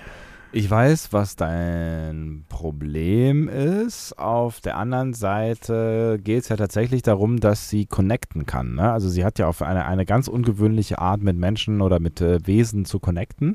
Und das hat sie in mehreren äh, Gelegenheiten ja auch schon eindrucksvoll bewiesen, dass sie auch in Krisensituationen durch ihre, Situa durch ihre Art, ne? ich erinnere an diese Folge in der dritten Staffel, wo die auf diesem ähm, auf diesem, diesem äh, Bergbauplaneten waren, der von hm, dieser, zweite Folge, ja, ja, genau. Far From Home. Und da hat Tilly ja durchaus, finde ich, auch eine, eine, eine Rolle gespielt äh, zur, vielleicht nicht Auflockerung der Situation, aber sie war nicht, ich finde, sie war nicht unwichtig mit ihrer Art so, ne? Und ähm, dass man dann darauf kommen könnte, dass sie vielleicht mit ihrer Art äh, hilfreich sein könnte, weil sie connected mit, mit anderen, äh, finde ich jetzt gar nicht so abwegig.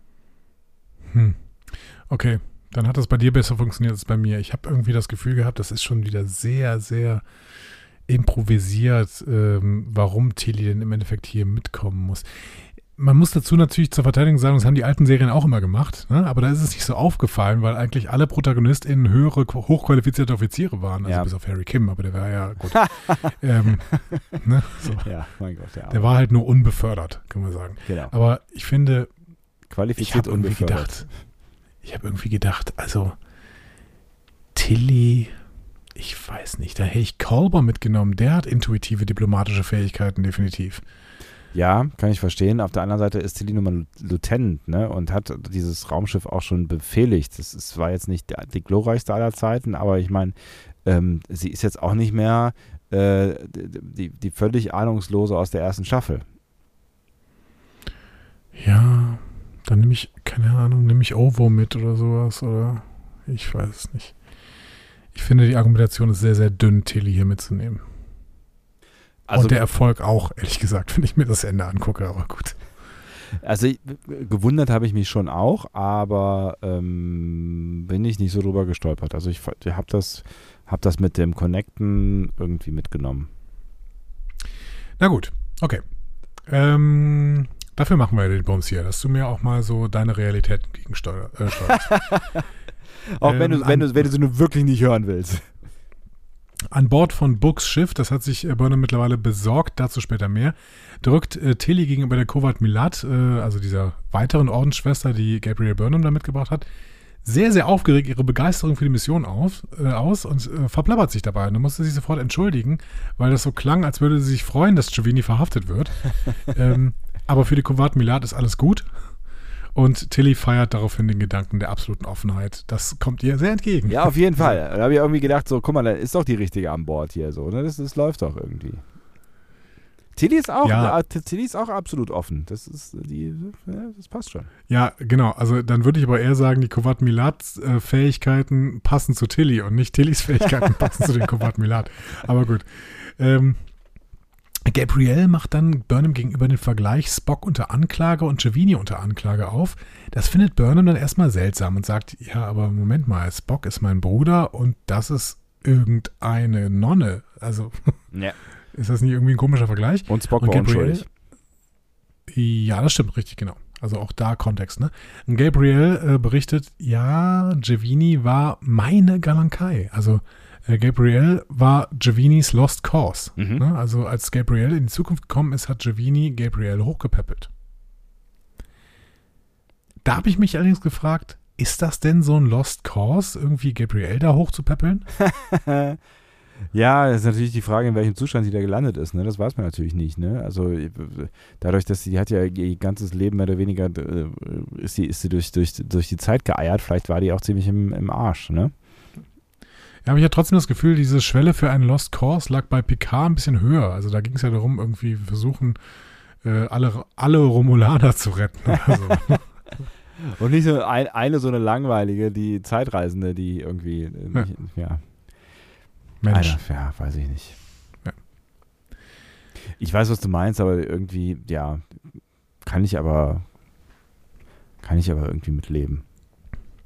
So, aus Respekt vor den Kovat Milat müssen dann noch urplötzlich die Phaser zurückgelassen werden. Das hätte man eventuell auch früher besprechen können, ehrlich gesagt. Mhm. Ähm, stattdessen bekommen Burnham und Tilly jetzt auch einen Galank. Ähm, das äh, wurde uns irgendwann mal, glaube ich, in der Sekundärliteratur erklärt oder so. Auf jeden Fall ist der Galank das Schwert der Kovat Milat. Mhm. Deswegen auch Galankai. Also sind quasi Schwertführer. Mhm. Guck an. Ähm, Scheint nicht so ganz so leicht zu sein, so ein Ding. nee. Und ehrlich, das ist auch völliger Quatsch, oder? Also den können sie auch gleich unbewaffnet gehen. Also könntest du irgendwas mit so einem Schwert tun gegen jemanden, der in diesem Schwert ausgebildet ist? Nee, natürlich nicht. Das ist natürlich völliger Quatsch, ne? Also, äh, nee, also, dass Michael dann vielleicht irgendwie noch, äh, weiß ich nicht, irgendwann, äh, vielleicht auch in ihrem vulkanischen, in ihrer vulkanischen Ausbildung oder wie auch immer, aber irg ne, irgendwann mal was mit, mit Schwertkämpfen zu tun haben hätte können, ne? Und wenn es nur ein Hobby gewesen wäre, das würde ich irgendwie noch kaufen, aber irgendwie das Gefühl, dass Tilly so ein Ding noch nie in der Hand gehabt hat.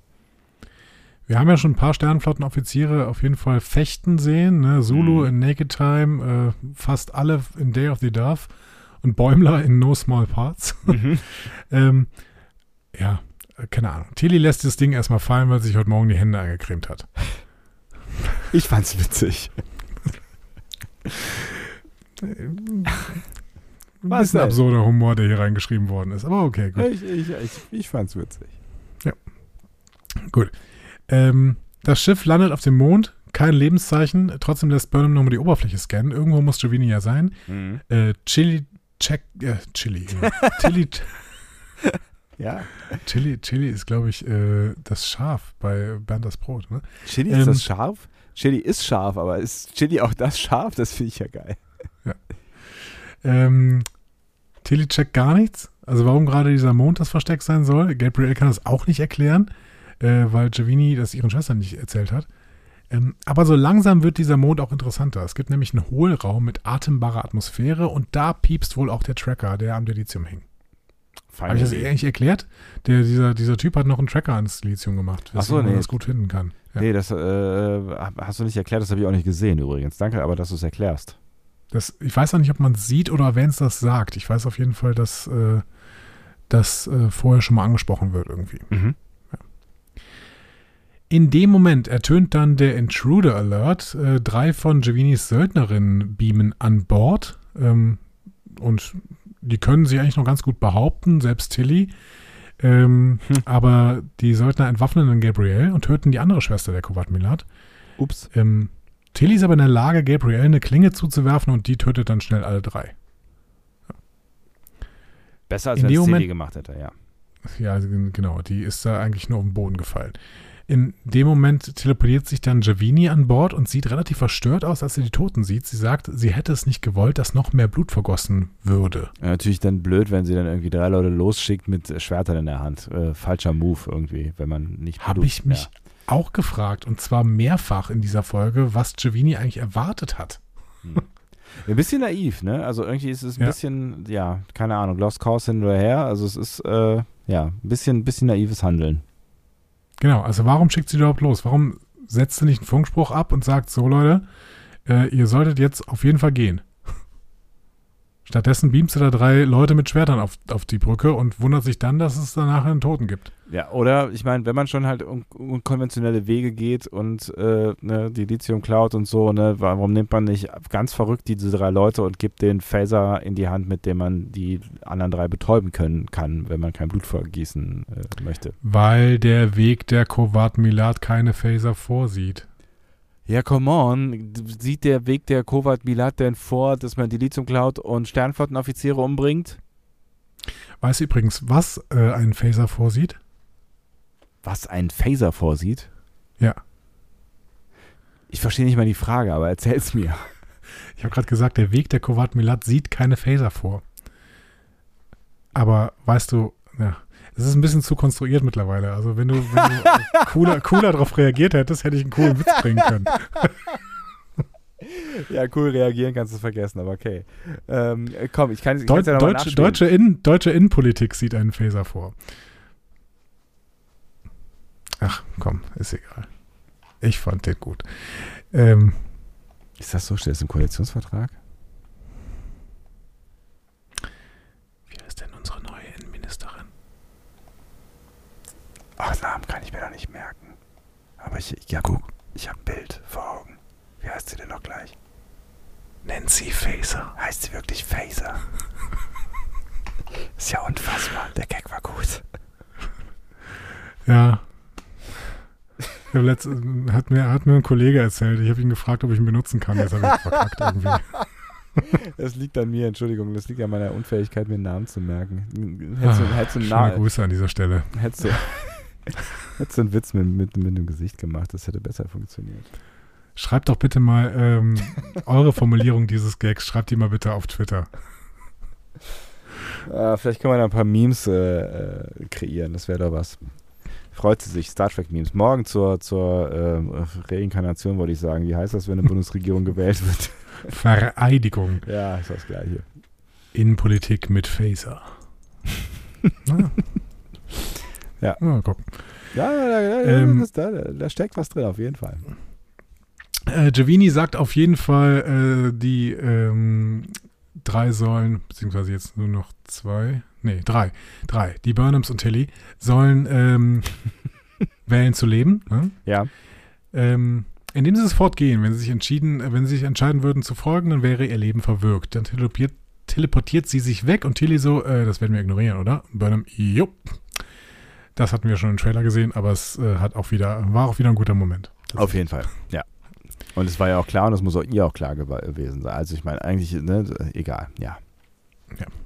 So, die Burnhams und Tilly beamen dann in die Höhle unter ihnen. Ähm, fühlt sich für Gabriel ehrlich gesagt wie ein Mausoleum an. Mhm. Ähm, es wirkt auch alles nicht so wie ein Mond. Ähm, aber dazu später mehr.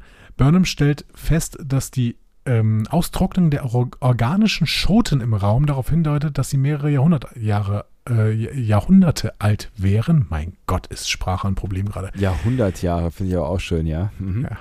Möglicherweise auch länger. Ähm, warum Giovini aber der Lithium in eine Krypta bringt, keine Ahnung. Ähm, sie überlegen gerade, ob das vielleicht dann doch nur irgendwie ein Safe House für Giovini ist und ein Zwischenlager oder sowas. Wissen sie nicht. Mhm. Ähm, Tilly findet dann Hinweise auf Grabräuber und Gabrielle erkennt Giovannis Umhang, der über einem toten Außerirdischen drapiert ist. Spezies unbekannt, auch in den Föderationsdatenbanken nach äh, Michael Scan. Ähm, Tilly spekuliert, ja, vielleicht könnte dieser gefallene Außerirdische ja Giovannis verlorene Sache sein. Aber Gabrielle ist sich nicht so sicher, weil ähm, der, ist ja, der ist ja jetzt tot. Und dann wäre quasi dieser Eid gebrochen. Mhm. Also dann, warum ist Giovanni dann immer noch unterwegs? Ne? Ja. Und Burnham sagt dann auch, sag mal, ähm, die hat jetzt nicht nur einen Sternflottenoffizier getötet, sondern mittlerweile auch äh, ihre Söldner, eine Kovat Milat-Schwester. Bist du dir wirklich sicher, dass Giovanni mit Ehre unterwegs ist? Mhm. Hm? Berechtigte Frage. Finde ich, hat sie einen Punkt. Ja. Ja, ähm, ja genau. Und Gabrielle kontert, nee, kenne ich, äh, ich kenne Giovanni und dementsprechend ihre Gründe sind wichtig. Ähm, und ich hatte jetzt gehofft, dass gerade du das verstehst, Michael. Damit hat Gabrielle allerdings auch einen Punkt. Ja, auf jeden Fall. sie kennt ihre Tochter offenbar besser, als äh, wir denken. Aber sie hat ja auch gefühlt mehr Zeit mit ihr verbracht. Als sie weiß. Also Michael, egal. Ja. Ja. Und äh, genau, da kommt der äh, einzige Moment, in dem Tilly irgendwie hilfreich ist bei diesem Ausflug. Sie entschärft nämlich die Situation ein bisschen. So. Ach komm. Und dann plötzlich bebt die Höhle. Mhm. Wie das Tilly immer so stellt ist. fest, oh, das Dilithium akti wurde aktiviert. Und das ist kein Mond. Es ist eine Raumstation. Äh, also an dieser Stelle ein Raumschiff. Ne? Dankeschön. Ja. ja. Ich, ich, musste auch dran denken, aber Dankeschön. ähm, ja, es ist nicht nur eine Star Wars-Referenz, tatsächlich gibt es das in Star Trek auch. Ne? For the world is hollow and I've touched the sky heißt die Folge in TOS. Da stolpert die Enterprise über einen Asteroiden, Yonada, mhm. der ebenfalls ein Raumschiff ist. Die haben also ja. auch Star Wars geguckt, obwohl das war ja vor Star Wars. Genau, das war vor Star Wars, dann hat Star Wars offensichtlich Star Trek geguckt. Ja. Ähm, was ich sowieso nicht ausschließen würde. Okay. Ähm, Giovini hat also dieses Raumschiff gerade aktiviert. Der Delizium-Tracker befindet sich jetzt direkt über ihnen und praktisch neben ihnen ist direkt ein Turbolift. Sie steigen also auf eine Plattform, auf der sich offensichtlich der Antrieb befindet. Äh, sehr, auch sehr, sehr, äh, erstens, dass Michael es erkannt hat, sehr äh, überraschend, finde ich. Also, dass das Ding mhm. da ist, ist schon überraschend. Dass Michael es erkannt hat, ist überraschend. Und dass sie weiß, wie man es bedient, noch überraschend. Aber naja, mein Gott, das lassen wir jetzt einfach mal so stehen. Ja. Tilly guckt sich oben direkt die Technik an, hat aber das Gefühl, dass die Kontrollen des Schiffs woanders sein müssen. Ähm, sie findet aber das Delizium, einschließlich des Trackers. Ähm, Burnham fragt, ob sie das Schiff von dort aus runterfahren kann. Das kann Tilly, aber das würde ehrlich gesagt Giovini merken. Mhm. Ist Burnham aber egal, Tilly soll es trotzdem machen. Während Tilly also dann arbeitet, untersucht Burnham die Piktogramme an der nahen Wand. Siehst du, wie sinnvoll Tilly ist? Guck mal, die arbeitet jetzt hier, baut es auseinander und gleich arbeitet sie wieder, baut es wieder zusammen. Wer hätte das denn sonst machen sollen? Egal.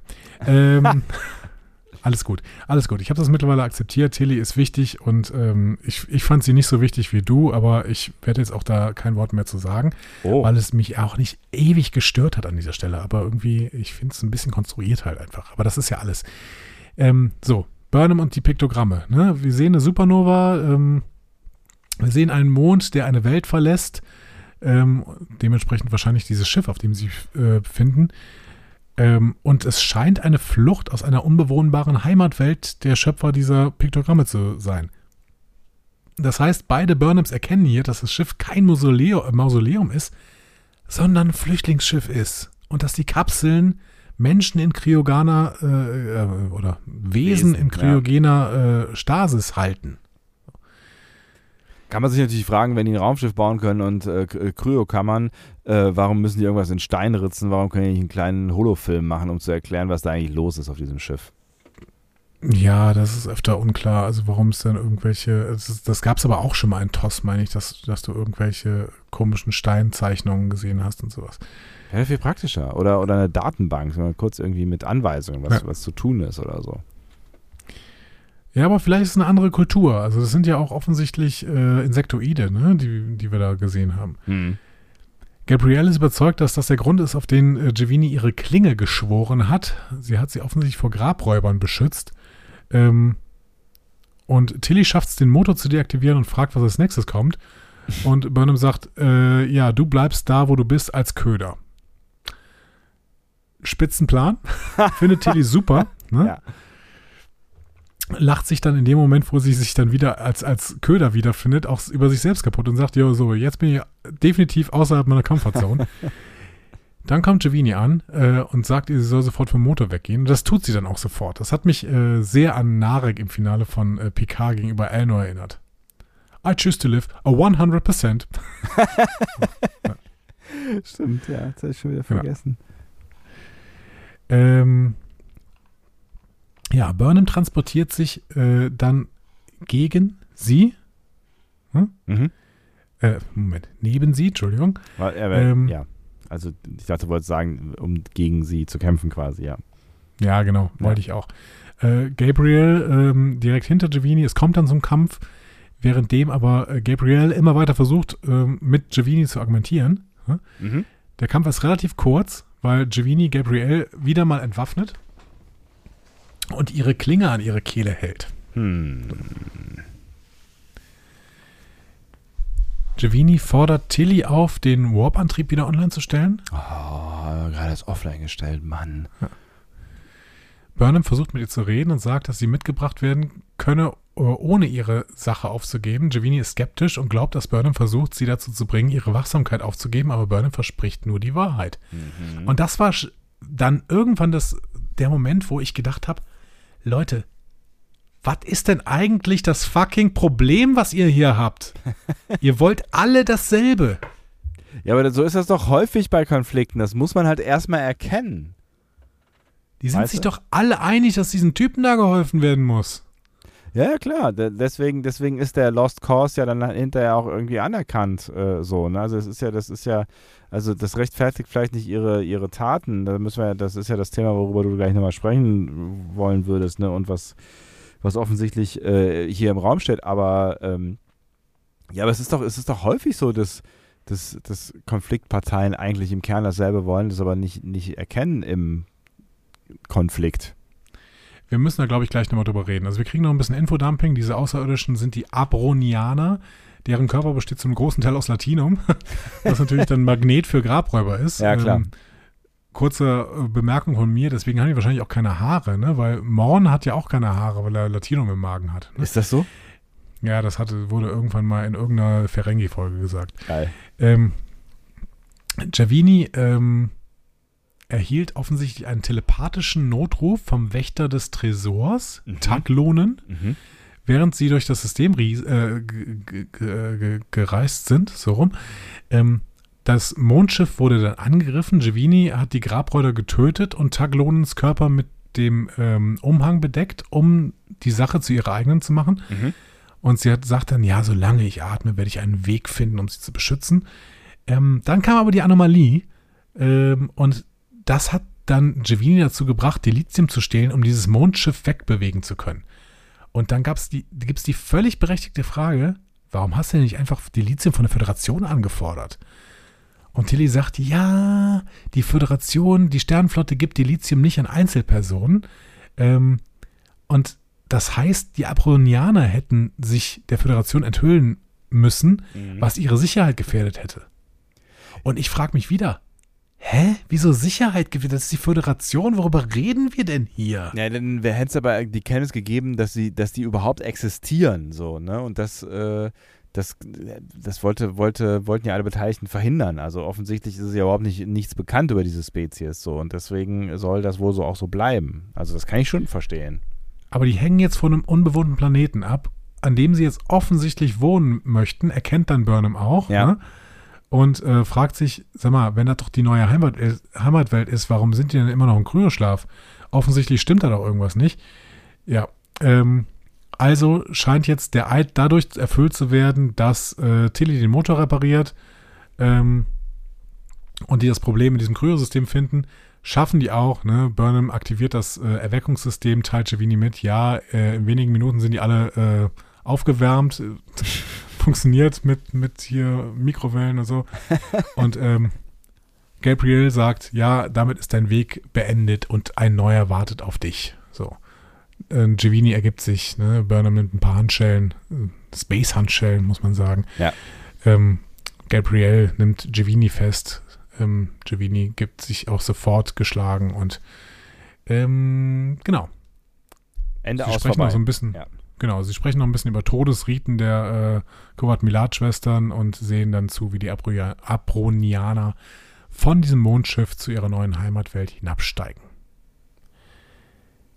Hm. Ähm, ja. Ich überlege gerade, ob ich diese nächste Passage noch. Ja, komm, ich nehme die nächste Passage noch dazu. Ähm, als Books Schiff dann zurückkehrt, fragt Tilly Gabrielle, was Giovanni über ihren Weg gesagt hat, als sie Taglonen treffen würde.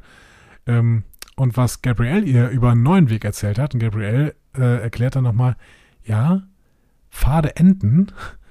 Äh, und zwar im Laufe des Lebens immer wieder. Mhm. Und der Satz, den wir dann immer sagen, ne, choose to live, ist eine abgekürzte Form von, der Weg, auf dem du jetzt bist, der ist zu Ende. Entscheide dich also zu leben, also geh irgendwo anders hin. So. Mhm.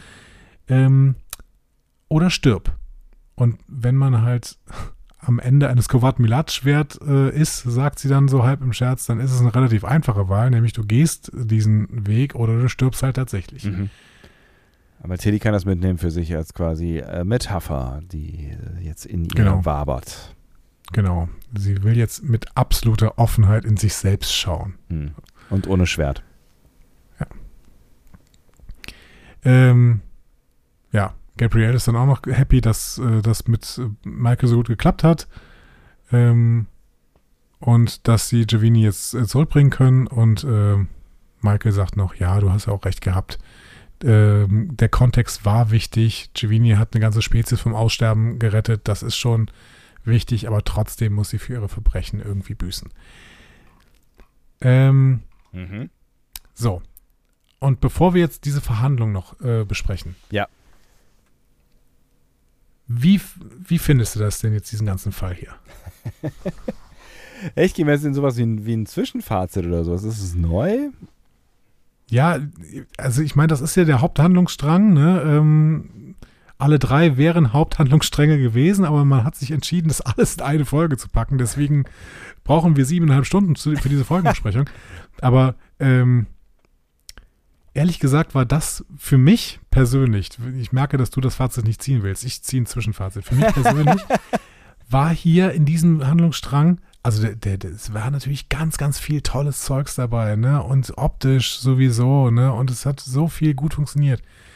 Aber mich hat das alles so, ich, mich hat das so geärgert.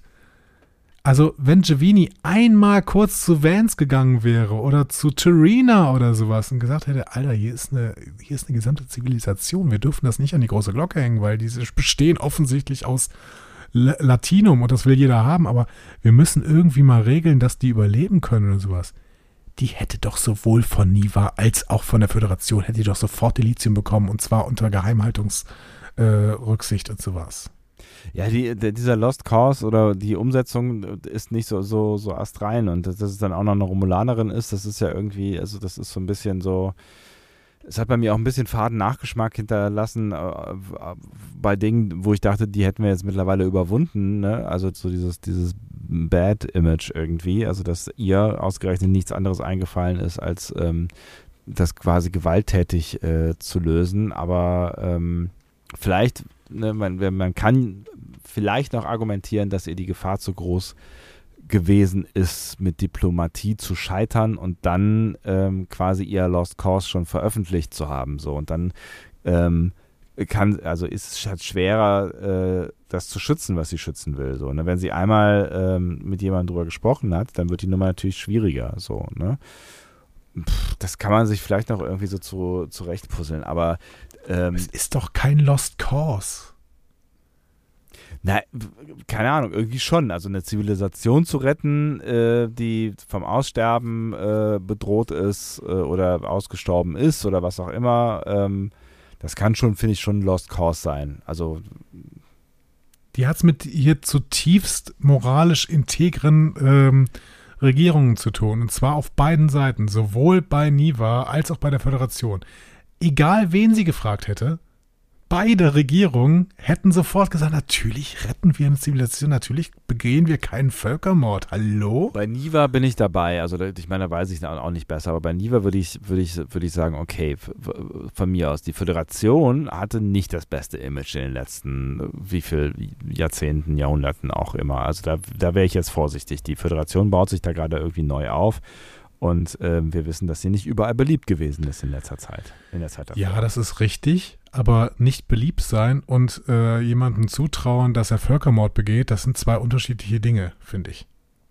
Vielleicht ist es, ne, wir schlucken ja so viel Kovat Milat, Müll, äh, vielleicht ist es auch einfach ähm, in der Natur der Sache, dass sie das quasi alleine regelt, dass sie ihre Mission alleine ähm, durchzieht. Ja, aber dann ist es natürlich weniger erfolgsversprechend, als wenn man einfach eine der riesigen Regierungen mit reinbezieht. Ne? Ja, also ich, ne, wie gesagt, ich, ich kann dein Problem verstehen. Ich habe auch keine, ähm, keine Lösung dafür und ich finde auch ihr Handeln fragwürdig, also mehr als fragwürdig. Und äh, ne, das, das äh, betrifft halt das allgemeine Handeln, ne, also warum tut sie das, was sie tut, aber das betrifft auch, das hast du ja eben schon mal angesprochen, ähm, dass das Momentum quasi, wenn die da alle drei zusammen, alle vier zusammen äh, äh, vor, dem, vor dem Reaktor stehen und äh, eigentlich zu dem Zeitpunkt schon erkannt haben müssten, dass sie mittlerweile doch auf demselben Pfad unterwegs sind. So, ne? Ähm, ja, es ist so, sie ist so ein bisschen, also sie kommt dann halt so ein bisschen äh, unreflektiert äh, rüber am Ende. Ne? Also nicht so, ich finde, es ist so ein, es bleibt so ein, so ein fader Beigeschmack von nicht sehr, nicht sehr geschickt äh, im Taktieren, so, ne? Oder nicht im Erkennen von, von ja. Realitäten. Genau. Und da kann ich vielleicht sagen, okay, vielleicht sind nicht alle Kovat Milat so helle, aber ähm, sowohl Gabriel als auch Michael finden dann ja irgendwann das ganz Dufte, was Giovanni da macht. Also nicht, nicht die Mittel, ne? Mhm. aber schon irgendwie auch den Weg, den sie eingeschlagen hat. Ja, vielleicht nicht, wir sollten vielleicht da auf dem Weg nicht irgendwelche Sternflottenoffiziere oder, oder andere Kovat-Milat-Schwestern töten. Aber grundsätzlich war das schon ganz, ganz cool, was sie gemacht hat, sagen sie da irgendwie. Na, sie erkennen den Kurs an. Also sie erkennen an, dass es, dass es ein, äh, eine, eine, gute Sache ist, eine, eine Zivilisation zu retten. Ja, die, aber sie erkennen ne, ihn auch als Lost Cause an. Aber ist es nicht auch irgendwie ein, ein, Stück weit ein Lost Cause? Also meinst du, es wäre kein Lost Cause gewesen in dem Moment, wo sie gesagt hätte, ich hole mir Hilfe von der Regierung, weil dann, äh, ja, dann ist es halt kein Lost Cause mehr, weil dann ist es äh, eine, eine sehr lösbare Aufgabe so. Ja, genau. Ja, wahrscheinlich hast du da nicht Unrecht mit. Okay, vielleicht kannst du mir eine andere Sache erklären. Die kommt nämlich jetzt. Im Hauptquartier der Föderation wird dann Burnham von äh, Rillac, äh, Tarina und Vance befragt und bittet darum, bei der Verurteilung von Giovini mildernde Umstände zu berücksichtigen. Soweit klar. Ne? Ja. Rillac dankt Burnham dann für, Dienste, äh, für ihre Dienste und sagt, ja, die Bitte ist gar nicht notwendig, denn wir haben da gar nichts mit zu tun. Wir übergeben jetzt nämlich äh, Giovini Terina.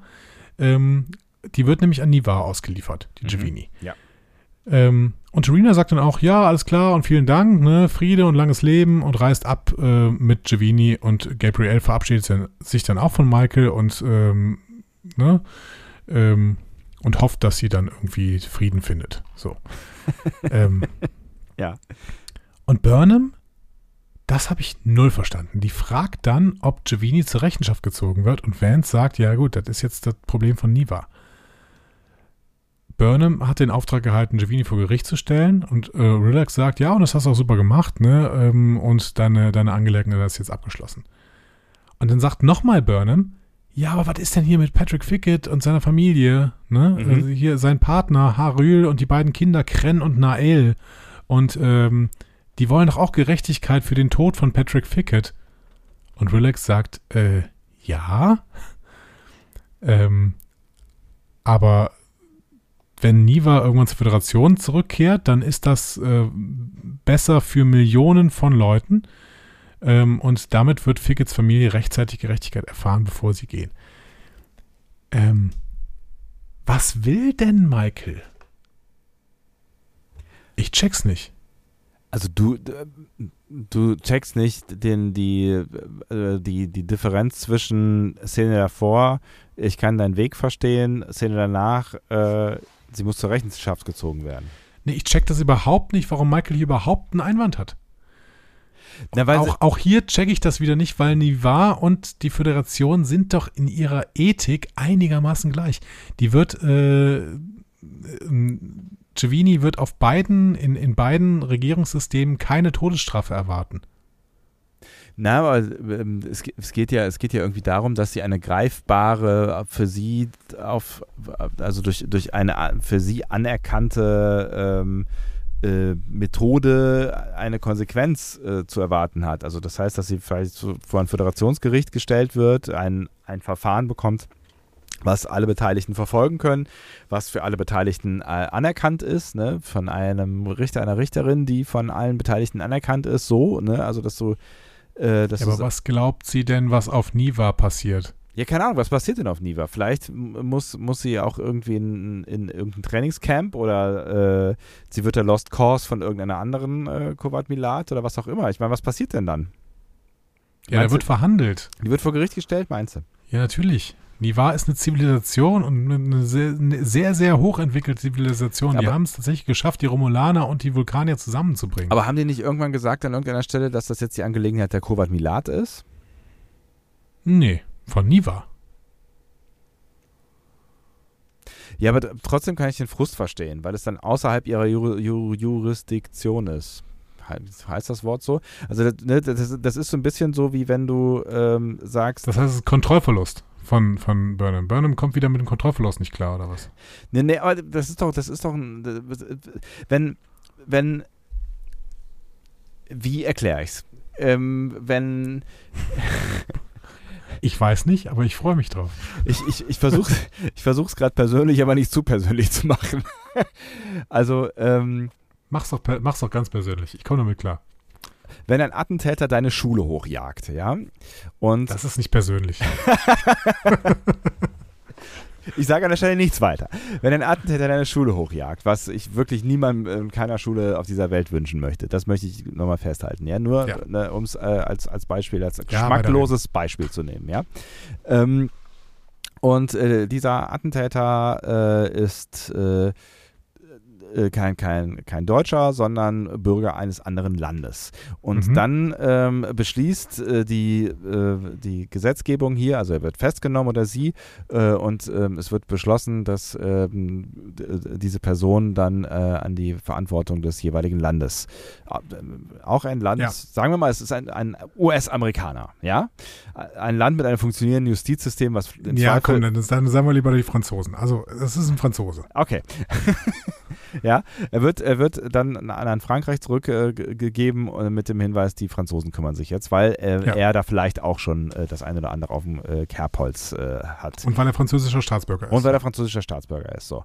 Ähm, würde dich das nicht mit einem Gefühl der, der Leere hinterlassen? So dieses Gefühl Nein. von, äh, jetzt, jetzt kümmert sich in Deutschland niemand, er wird in Deutschland nicht zur Rechenschaft gezogen für seine Straftaten, die er in Deutschland begangen hat oder sie? Nein, überhaupt nicht, weil wir, weil wir hier, wir reden hier von zwei funktionierenden Staatssystemen mit funktionierenden äh, Justizsystemen, die sich natürlich irgendwie im Detail unterscheiden. Aber bei beiden gibt es keine Todesstrafe mehr.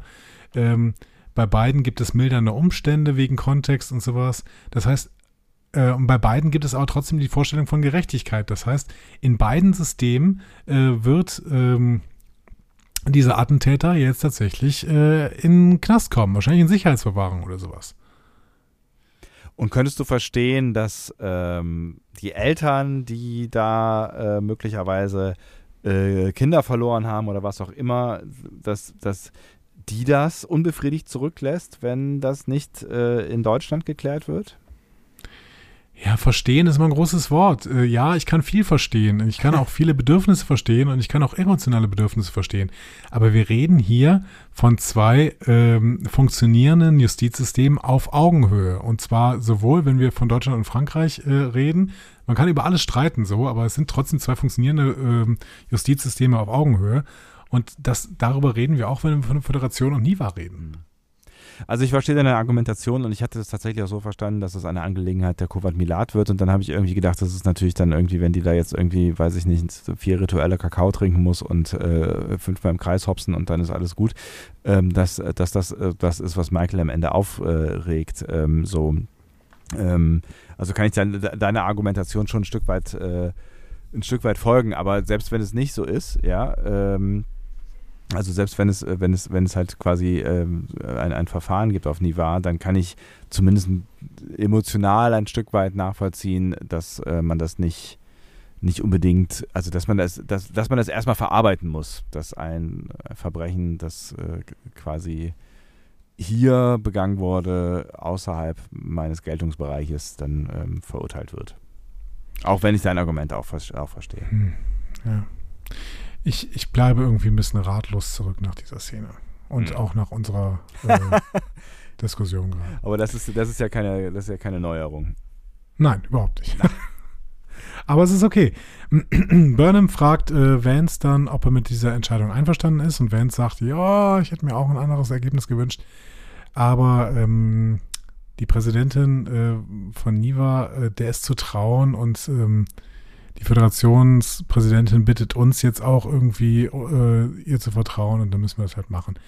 Ähm, das ist natürlich noch ein Punkt, fällt mir gerade ein. Ne? Also ich meine, äh, die kennen sich ja alle noch gar nicht so lange. Ne? Michael ist seit wie lange jetzt da? Also ein Jahr plus äh, fünf Monate und äh, die, die, die, Präsidentin äh, von Niva kennt sie auch noch nicht wirklich und sie kennt auch Niva noch nicht so wirklich. Also die, das kann natürlich auch einfach noch so ein bisschen ähm, fehlendes Vertrauen sein. Ja, also es ist ja nicht Vulkan, es ist ja nicht irgendwie die Welt, wo sie. Ja, aber Terina sitzt da doch ständig am Tisch.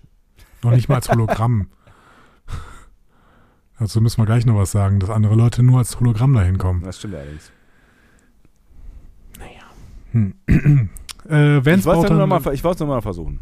Ja, ja, ich finde es gut. Vance, ma Vance macht dann noch eine große Analogie auf. Ne? Er sagt, ja, Burnham magst Musik. Äh, du musst ja das ganze, die ganze Föderation ist ein Orchester. Ne? Du spielst die erste Geige mit auffälligen, herausfordernden Soli. Ich bin die Schlagzeugtruppe. Ich gebe das Tempo vor und gebe Rückgrat. Und Rilek ist Dirigentin. Wenn die uns signalisiert, spielen wir. Ein ganz schönes Bild, wie ich finde. Ja, genau. Ähm, genau. Ist nicht unsere Aufgabe, sich um die anderen zu kümmern, sondern nur unsere eigene Rolle zu spielen und darauf zu achten, dass wir die Symphonie erkennen. Mhm. Ne? Das checkt Burnham dann auch. Wir gehen noch kurz auf die Discovery in diesem äh, Handlungsstrang. Mhm. Ähm, Tilly betritt Sarus Quartier, findet ihn dabei, wie er seine Pflanzen zum Klang der Kamina Seefrösche gießt.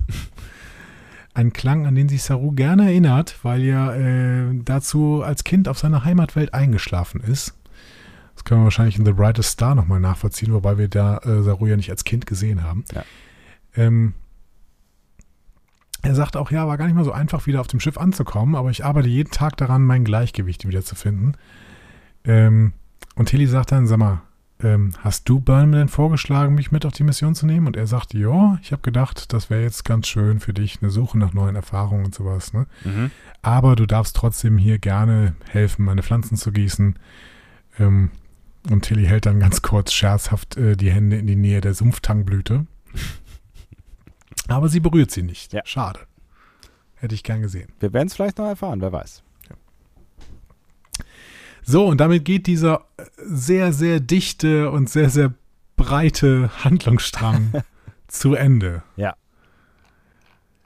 Ähm, und wir gehen zu Stamets Book und dem Nivar Science Institut, würde ich es vorgeschlagen. Oh ja, ja? da freue ich mich drauf. Ja, ich auch. Ähm, Im Maschinenraum, ne, wir gehen nochmal zurück in der Folge, im Maschinenraum findet Burnham Stamets, der Gleichungen untersucht äh, und Schriftliche Gleichungen. Ja, ja, genau. Also handschriftliche. Und mit Book die aus der Anomalie wiederhergestellten Daten durchgeht.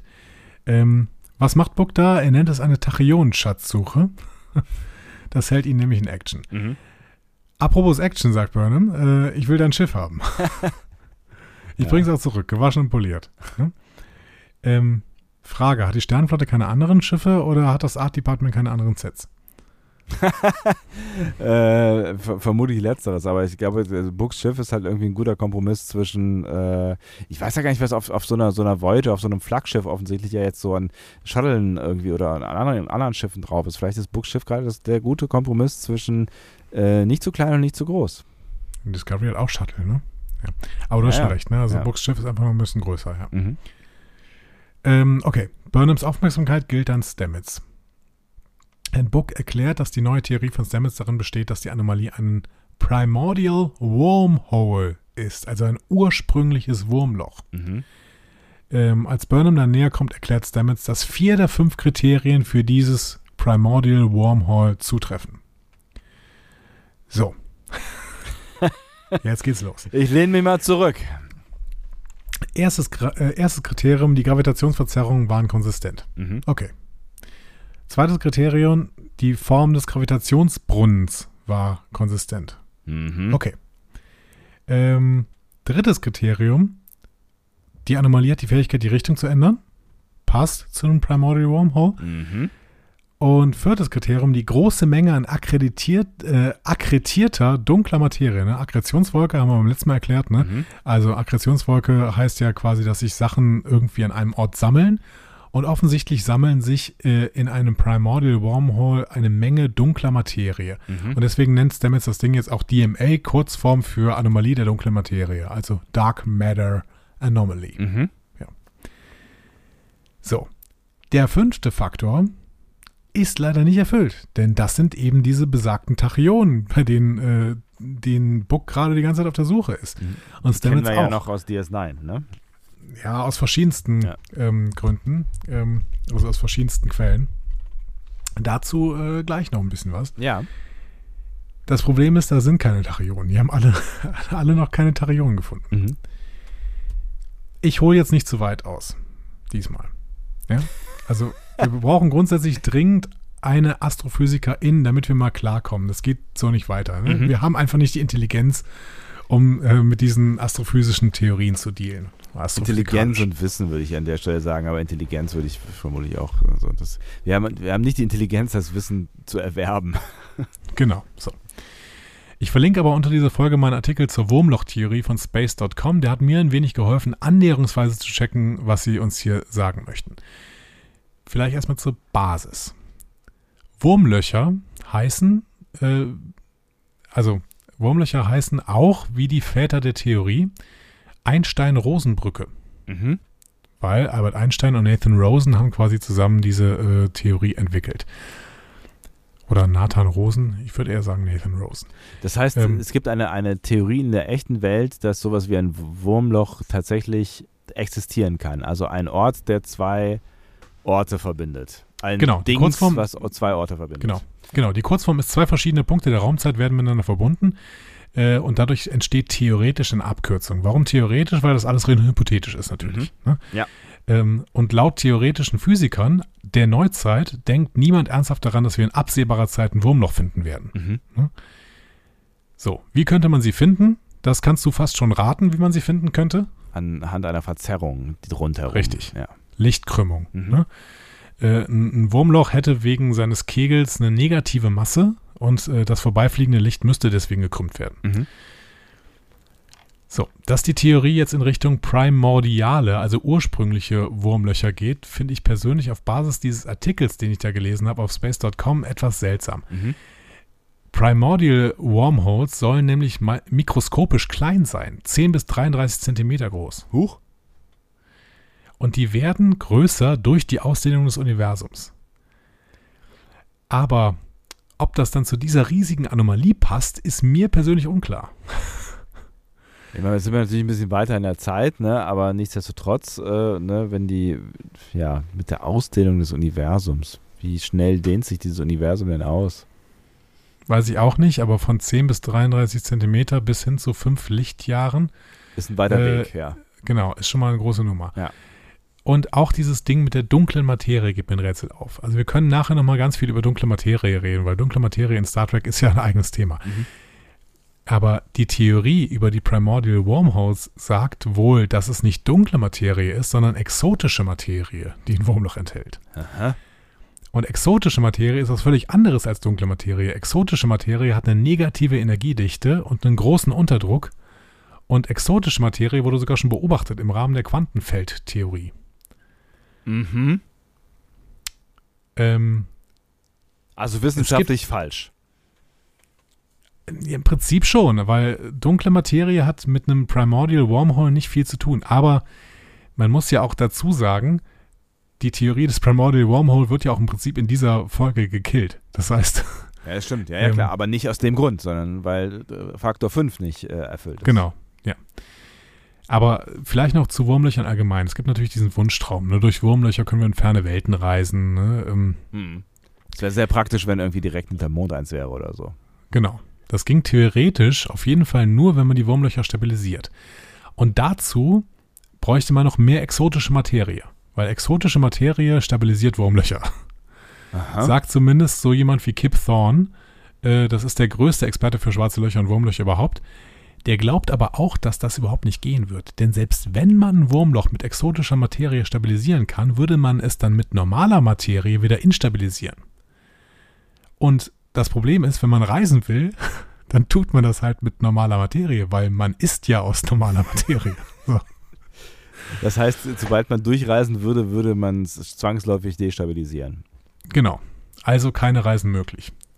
Ähm, und dazu muss man natürlich so noch sagen, Star Trek war das bislang relativ egal. Ja. Ähm, Wurmlöcher gab es schon bei TNG, bei TOS noch nicht, denn die Theorie war in den 60ern einfach noch nicht so weit. Mhm. Das ist auch ganz witzig. Ne? Also die Astrophysik war noch nicht so weit, dass man überhaupt von Wurmlöchern sprechen konnte. ähm, beim ersten Film gab es aber sowas wie ein Wurmloch, wurde da aber schwarzes Loch genannt. Mhm. Das hatten wir, glaube ich, auch thematisiert, als wir The Motion Picture besprochen haben, dass es eigentlich ein Wurmloch ist, was sie da gerade haben, aber sie nennen es schwarzes Loch, weil es das Wort Wurmloch so noch nicht so richtig gab. Witzig. Ja. Ähm, in TNG kommen dann immer wieder Wurmlöcher vor, auch stabile Wurmlöcher und in DS9, meine ich, wird auch mal irgendwann ein Wurmloch erwähnt.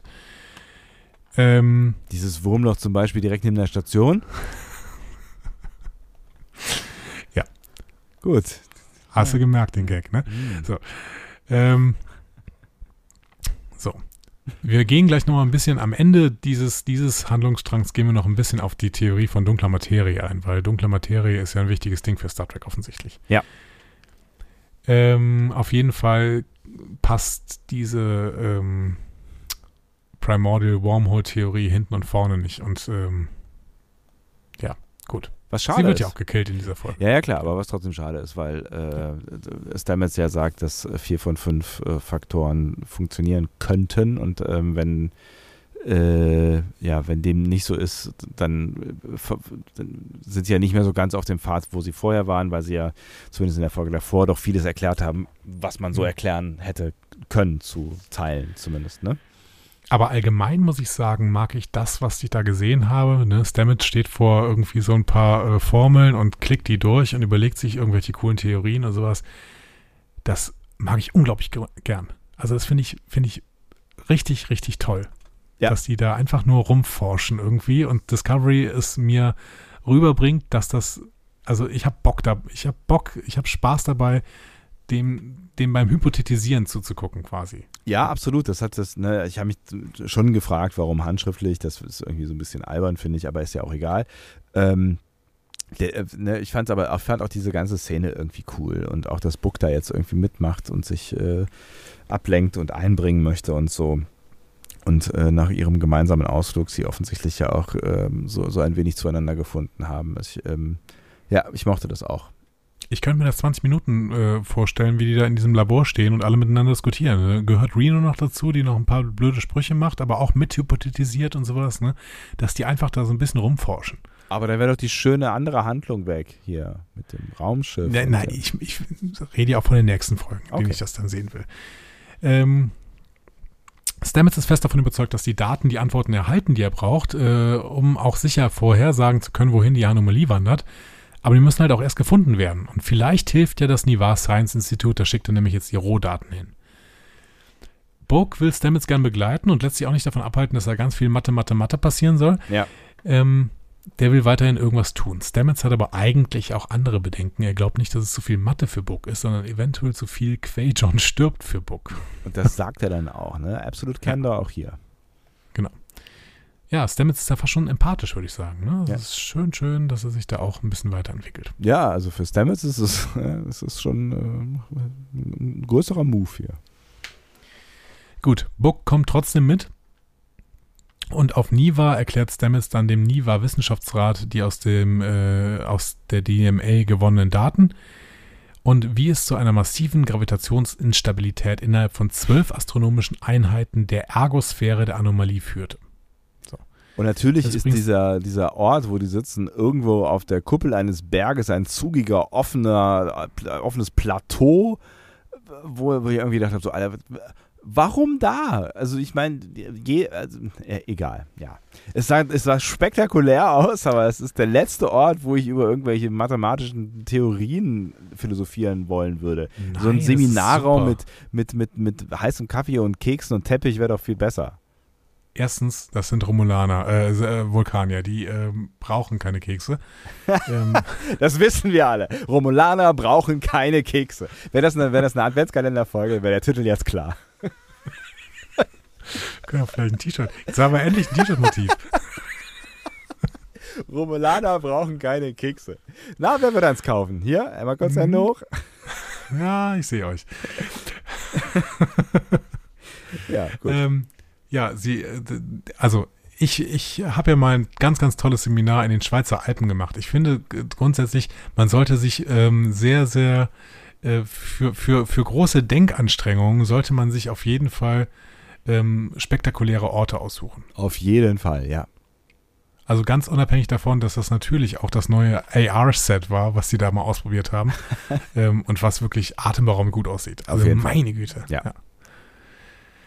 Ähm, so, zwölf astronomische Einheiten der Ergosphäre der Anomalie, das ist gar nicht mal so viel übrigens. Dafür, dass diese Anomalie fünf Lichtjahre groß ist, sind zwölf astronomische Einheiten wirklich wenig. Also an, an Auswirkungen dieser Anomalie auf irgendwelche äh, Sachen rund um sie herum. Wenn du das sagst, Ähm, ja, aber offensichtlich war Quajon innerhalb dieser zwölf äh, astronomischen Einheiten. Ähm, und Stamets ist aber weiterhin davon überzeugt, dass es ein Primordial Wormhole ist. Und dann spricht er mit dem Probst Stakiar, wie man nachher aus den Credits äh, herausziehen kann. Mhm. Und dieser Probst Stakiar bemerkt, dass der Rat seine Theorie kennt und dann plötzlich verfallen alle in eine meditative Trance. und Stamets so, ähm, okay, wie wär's denn eigentlich mit Science First, Nap Later? Großer Moment. Ja. Vielleicht mein Lieblingsmoment in dieser Folge, ja. Ja. Ähm, ja, Book steht die ganze Zeit an der Seite und blickt über die Wüste. Ne? Mhm. Würde fast tippen, dass es The Forge ist, ne? also die berühmte Wüste auf Vulkan. Wo Michael letztens auch gestanden hat, ja. Nee, die hat ähm, an den Klippen von irgendwas an Ach, dem stimmt, du hast irgendwas recht. See gestanden. Ja, ja, ja, genau. Es war keine Wüste. Ähm, Tarina bietet äh, Book dann warmes Red Spice an. Ist auch ein Gewürz, was wir durchaus auch schon aus DS9 kennen. Mhm. Ähm, weil sich Red Spice als beruhigend für Menschen in emotionaler Not herausgestellt hat. Sehr äh, einfühlsam. Unglaublich empathisch. Die bemerkt auch, dass Book nicht nur Trauer hat, sondern auch sowas wie Schuld verspürt. Toll. Das für eine Und sie sagt, ja, und sie sagt, ey, ist doch bescheuert, das war eine Nat- Naturkatastrophe. Und Bock sagt, sag mal, ich wusste gar nicht, dass Vulkanier so empathisch sein können. Mhm. Und Trina sagt, sag mal, ihr checkt alle immer noch nicht, wie Vulkanier funktionieren, oder? Wir haben schon tausendmal erklärt Wir sind emotional. Ja. Wir unterdrücken unsere Emotionen nur. Das ist ein Philosophie-Ding, Surak und sowas. Ja. Ja, Buck äh, denkt dann, ja, das würde ich gerne lernen. Ein bisschen Emotionen unterdrücken, das wäre echt toll. So. Ähm, und da sagt Terina, ja, das ist das Arie-Menü und ähm, das dauert extrem lange und das äh, muss ein Leben lang gemeistert werden. So, das äh, kriegst du vielleicht gar nicht hin. Arie-Menü Mhm. sehr, sehr deeper Cut ist ein Wort, das, das, das es noch nie in der Serie gab. Mhm. Es stammt aus dem Jahr 1983, als Diane Duane äh, den TOS-Roman The Wounded Sky geschrieben hat. Und daraus stammt dieses Wort, Arimenu. Krass. Also, Also es ist mal wieder so, so einer der, der kleinen Beweise dafür, dass diese Menschen in einem Writers Room äh, äh, sich durchaus mit dem auseinandersetzen, was es in der Star Trek-Welt so äh, an äh, Literatur, an, an, an allem Möglichen gibt. Ne? genau. Ich glaube, The Wounded Sky ist allerdings, äh, gilt so als einer der besten äh, Star Trek-Romane aller Zeiten. Aber ähm, trotzdem, man muss sich auch mal erstmal im B-Kanon auskennen, um so ein Wort dann auszupacken plötzlich. Ne? Ja, ja. Und du musst halt einfach, klar, ne, aber du musst halt auch einfach in dem Moment irgendwie, die müssen ja so viel auf dem Schirm haben aus diesen zwei Mhm. Milliarden äh, Folgen so, ne, und das muss halt auch erstmal irgendwie auf dem Schirm haben in dem Moment und sagen, hey, das ist, das wird ein schöner Moment, um dieses Wort zu benutzen. Ja, Buck will jetzt nicht das gesamte Are-Menü äh, meistern. Er hätte gern irgendwie sowas wie einen Hoffnungsschimmer, ne, Mhm. würde ich sagen. Weil Emotionen, sagt er, waren so, für ihn so wichtig wie Luft und Blut, aber was er wirklich bräuchte, wäre gerade Freiheit von seinen Schuldgefühlen. Mhm. Und warum hat er die? Weil er glaubt, dass es irgendein Zeichen gegeben hat, äh, dass die Katastrophe bevorsteht und er das Zeichen übersehen hat. Mhm. Tja, und das macht einem natürlich tatsächlich Schuldgefühle. Ja, auf der anderen Seite musst du halt auch irgendwie sagen, ja, ja, come on, aber selbst wenn du irgendwie ein Zeichen übersehen haben solltest, aber es ist, ist ja jetzt eh nicht mehr zu ändern. Also ich meine, äh, ja, keine Ahnung, es, es, es ist ja nicht so gewesen, so, weißt du? Also Mhm. ich kann nachvoll ich kann den Gedanken nachvollziehen, aber daraus irgendwie eine, eine Schuld zu stricken, ist, finde ich, ja, keine Ahnung. Es ist halt, es, es ist halt nicht so gewesen. So, was willst du machen? Bevor wir uns jetzt aber weiter mit Book beschäftigen, Ja. äh, wachen die Wissenschaftler auf. Hi. Und äh, Stakja erklärt Stamets, ähm, ja, wir haben jetzt das analysiert und äh, da fehlen Tachyonen. Das heißt, deine Hypothese äh, ist unbewiesen. Also sind wir so weit wie vorher. Genau. Ja. Vielen Dank für die Reise. Tschüss, bis bald. Und Stamets sagt dann auch, ey, ja, aber äh, es gibt ja keine andere Hypothese. Das heißt, wir müssen jetzt irgendwie weitersuchen. Es stehen da Leben auf dem Spiel. Ne? Hm. Und äh, Sakya sagt, ja, mal, du bist Wissenschaftler, jetzt hör doch mal auf mit diesen emotionalen Reaktionen. Kann nicht dein Ernst sein. Ne? Auch hier wieder rettet Trina den Tag ne? und Mhm. sagt, ja, dann lass doch jetzt mal gucken, was wir noch so machen können. Ne? Vielleicht können wir diese Beweise für die Tachyonen ja auf eine andere Art und Weise erlangen. Wir könnten nämlich einen Zeugen befragen, Mhm. der Quajons Zerstörung gesehen hat. Und dann gucken natürlich alle Book an.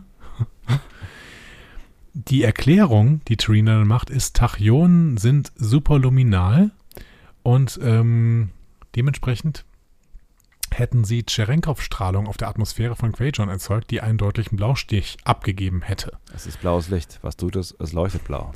Ohne jetzt groß in die Theorie einzusteigen, äh, wenn ich das richtig gelesen habe, ist das absolut so richtig. Also Cherenkov-Strahlung gibt es nämlich wirklich, die kann man in Atomkraftwerken beispielsweise sehen, Abklingbecken oder sowas. Ne?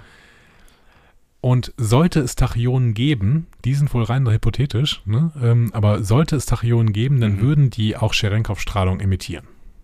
Ja. Witzig, okay. Mhm. So, Bock kann sich nicht an Leuchten erinnern, aber vielleicht hat er noch nicht richtig hingeguckt. Deswegen schlägt Terina jetzt eine Gedankenverschmelzung vor. Ähm, Stamets hat Bedenken und sagt, äh, sag mal, ist das cool, wenn er die Nummer nochmal durchmachen muss? Aber äh, Book sagt, läuft schon, macht dir keine Gedanken, also machen sie es. Ja. Er will helfen, ne? das, das, kann ich schon nachvollziehen. Ne? Er ja, sagt das ja auch, genau. ich möchte irgendwie, irgendwie, irgendwie jetzt nützlich sein und ich glaube auch so ein bisschen, das ist das, was Trina erkannt hat, so, ne? dass, dass ähm, sie ihm damit vielleicht nochmal einen Moment der, der Sinnhaftigkeit verschaffen kann. So, ne? Ja, und das Book hier zu dieser Wissenschaftsmission, wo er im Prinzip nur am Rand steht, irgendwie mitfährt, das kann ich viel, viel besser kaufen, als dass der äh, gerade frisch traumatisierte Book auf eine Selbstmordmission mit seinem Schiff in eine Anomalie reinfliegt. Voll. Und äh, genau. Und deswegen, ja, aber da können wir gleich noch drüber sprechen, ist das eigentlich auch die bessere zweite Folge, aber egal, ja. Ja. So, in seinem Inneren erlebt Book also nochmal, wie die Vögel vom Himmel stürzen und Quajons Mond von der Gravitationsverzerrung zerschmettert wird. Terina sagt dann, ja, ich habe alles gesehen, was ich brauche. Aber Book sagt, nee, ich möchte noch was sehen. Und der guckt sich dann nochmal seine letzte Erinnerung an seinen Bruder Kahim und äh, an Lito an, mhm. äh, kurz vor Quajons Zerstörung. Und Terina sagt immer, du weißt schon, du kannst das hier noch mal durchleben, aber du kannst da auch nichts mehr daran ändern. Ne? Ähm, und Book sagt, nee, ich ähm, muss mir nochmal Lito angucken, weil immer wieder, wenn ich seinen Kopf gesehen habe, frage ich mich, was ich verpasst habe. Mhm. Und dann guckt er nochmal die Erinnerung an und Lito dreht sich zu ihm um und ähm, Book erkennt, Lito hat äh, zu ihm zurückgeschaut und gesehen, dass Book ihn liebt. Mhm. Und damit kann Book jetzt extrem gut leben. Was ein schöner Twist. Mhm. Mhm. Terina löst die Verschmelzung. Book dankt ihr. Terina sagt zu Stamets, tut mir sehr leid, aber auch in Books Erinnerung waren keine Hinweise auf Tachyon. Ähm, und tschüss. genau. Alles Gute.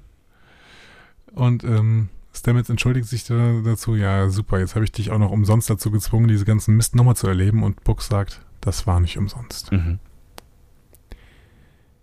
Schöner, sehr, sehr schöner Moment, fand ich. Ja, Hat mega. mir gut gefallen. Ja. Wo, wobei ich eine Sache optisch sehr, sehr verwirrend fand, nämlich, dass du äh, bei Quajons Zerstörung in Books Erinnerung tatsächlich einen Blauschimmer gesehen hast. ich habe ich, tatsächlich habe ich auch kurz gedacht, so Moment mal, oder? Doch. Aber am Ende ist es dann doch alles weiß, ne? Aber ähm, ja. ja. Aber es war so eine kleine Spiegelung, äh, die, glaube ich, ich glaube, es war im Endeffekt eine Spiegelung in Books ähm, Frontscheibe von seinem, äh, von seinem Raumschiff da. Ne? Ja, ja. Aber habe ich kurz gedacht, Moment, da ist blau, da ist blau, ja. das sind Tachyonen. Ja, wir haben es, wir haben es ja, aber dann sagt sie, äh, nö, da ist nichts. Aber nee, also am Ende ist es ja auch alles weiß so, ne? Ja, ja.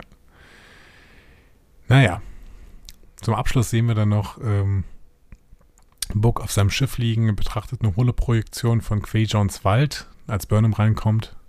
Die ist überrascht, das zu sehen, weil sie sagt, ja, aber eine, eine Woche äh, vorher wäre das jetzt aber zu schmerzhaft gewesen. Ne? Und mhm. Book sagt, ja, ist auch immer noch schmerzhaft, ist aber auch schön. Ne? Und ähm, er erklärt, ja, ich habe eine Erinnerung zurückbekommen und habe jetzt das Gefühl, dass diese Trauer, die ich verspüre, eines Tages verblassen wird. Mhm. Ähm, und ich möchte nicht, dass dann alle meine Erinnerungen verblassen. Und deswegen muss ich mich diesen wieder öffnen, sowohl den guten als auch den schlechten. Und ähm, Burnham, Burnham bemerkt auch, der trägt sein Ikosen-Amulett wieder. Ne? Der hat das äh, seit Jahren nicht mehr getragen. Ja, das wurde ja auch in der, in der, ersten Folge schon thematisiert. Ersten Folge schon thematisiert? Ja, in der ersten genau. Folge schon hm, thematisiert, ja. genau. Ne? genau. Weil es sich für ihn irgendwie nicht richtig angefühlt hat, sagte er. Ähm, aber jetzt trägt das wieder. Er hat auch immer noch nicht gesagt, warum es sich für ihn nicht richtig anfühlt. Ne? Ja. ja, vielleicht weil er halt diesen Planeten äh, verlassen hat und der sehr lange nicht da gewesen ist. Ne? Ja, kann schon sein. Aber so richtig ausgesprochen ist das, meine ich noch nicht. Nee, ne? ich glaube, ja, keine Ahnung. Müsste man nochmal in die dritte Staffel reingucken, aber ja, ich glaube nicht. Burnham bemerkt, dass er friedlich wirkt mhm. und ähm, gibt zu, ja, bin ich irgendwie in diesem Moment auch. Und manchmal ist das alles, was wir bekommen, sagt Burnham. Hm. Und dann gucken sie gemeinsam zum Holohimmel herauf. Schön. Schön. Ähm, bevor wir vielleicht auch da ein Fazit ziehen, äh, nochmal kurz eine DMA-Informationszusammenfassung. Ja? So. Ja. Was wissen wir jetzt über diese Dark Matter Anomaly? Sie hat einen Durchmesser von fünf Lichtjahren. Mhm. Ähm, wir können erwarten, dass alle Planeten, die innerhalb von zwölf Astronomical Units äh, von der äußeren Kante, gehen wir mal davon aus, also von dieser Akkretionswolke, äh, dass die extrem Schaden leiden. Mhm. Das Ding bewegt sich, ändert unvorhersehbar diese Richtung. Mhm. Es emittiert Subraumgravitationswellen, was darauf hindeutet, dass die von ihr ausgesendeten Gravitationswellen ähm, es könnten, also emittieren, Mhm. selbst wenn sich die Anomalie nicht schneller als das Licht bewegt. Was dieser komische, äh, also das ist, hat was mit diesem Gravitational Doppler Shift zu tun. Das ist irgendwie seltsam, kann man sich nicht so richtig erklären. Mhm. Und ähm, die aktuellen Beweise deuten darauf hin, dass es weder ein binäres schwarzes Loch noch ein ursprüngliches Wurmloch ist. Hm. Aber es enthält dunkle Materie. Und da müssen wir jetzt mal gucken, was hat Star Trek uns denn bis jetzt zu dunkler Materie gesagt? Erstens, Mhm. hohe Konzentrationen an dunkler Materie können Lücken im Raumgefüge erzeugen und dazu führen, dass Materie aus dem normalen Raum austritt. Mhm. Passiert in TNG in, in Theory. Mhm. Ein dunkler Materiennebel kann aber auch keinerlei Nebel, äh, nennenswerten Auswirkungen haben. Wo haben wir das wohl gesehen? So ein dunkler Materiennebel? Ein dunkler Materielabel, keine Ahnung, wahrscheinlich auch ein TNG, oder? Nee, ist ein Nebel.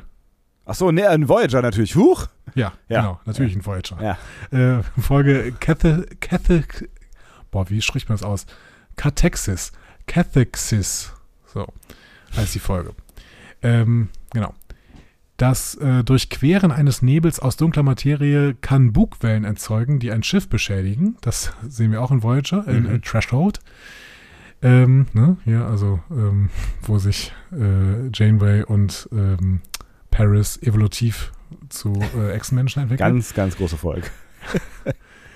Und ähm, diese äh, Bugwellen können wohl auch dazu ähm, führen, dass Raumschiffe abstürzen. Das sehen wir in DS9 Rocks and Shoals. Bugwellen. Mhm. Ich verstehe. Bug. Bug. Thomas Bug. Mhm. Astero Asteroiden äh, der dunklen Materie können Meteoronen enthalten und extreme Gravitationskräfte ausüben. Das haben wir in Discovery gesehen, in New Eden, ne, Hm. wenn ich dran erinnerst. Esse ich gerne rund um Planet- Weihnachten heiße Meteoronen. Eieieiei. Ähm, der Planet in New Eden wäre fast draufgegangen, wenn die Discovery nicht diese dunkle Materie eingesammelt hätte und äh, Tilly ist dann davon übermannt worden und konnte plötzlich äh, in ihr, wo ihr in ihr wohnten plötzlich ähm, diese komischen Pilzweltwesen. Äh, Weltwesen. Ja. Ähm, apropos Meteoronenpartikel, ne? Ja. Das Beschießen von dunkler Materie mit hohen Konzentrationen von Meteoronenpartikeln kann eine ziemliche Show geben. Das haben wir in Enterprise in First Flight gesehen. Mhm.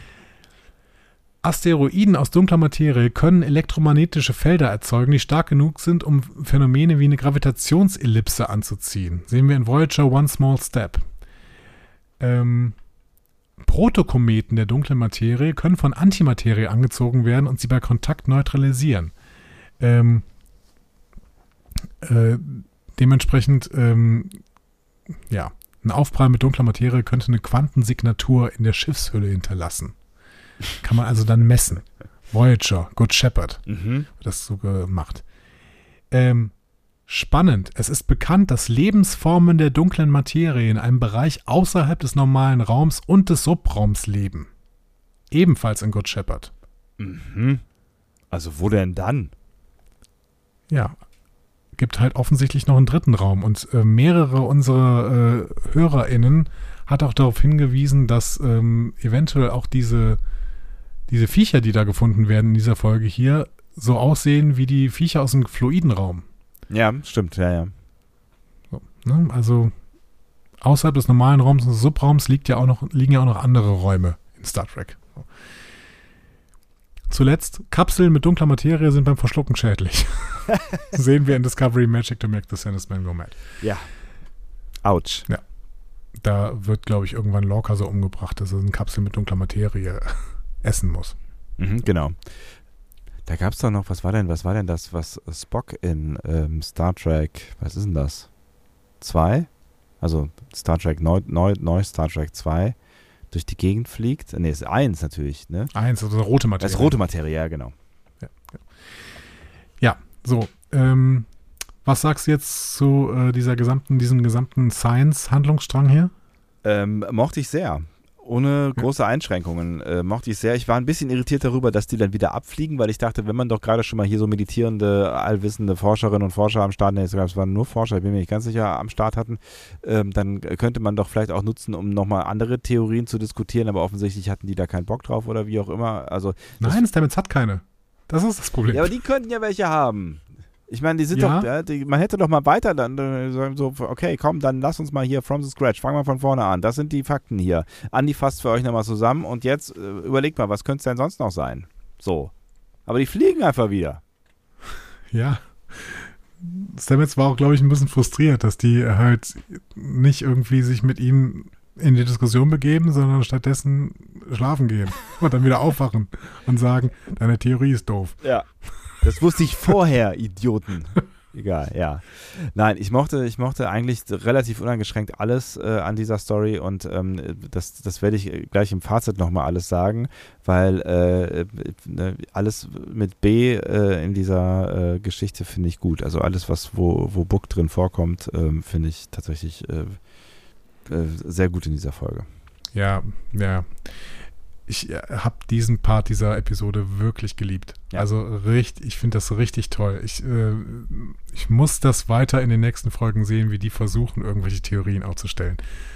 Ich finde, der kann auch noch mal zu anderen Science Institutes. Kann er nicht irgendwie, kann ich, kann ich da an der Stelle die Erde dann irgendwie ins Boot geholt werden, dass die, keine Ahnung, zum Daystorm Institut äh, nach Okinawa fahren oder sowas?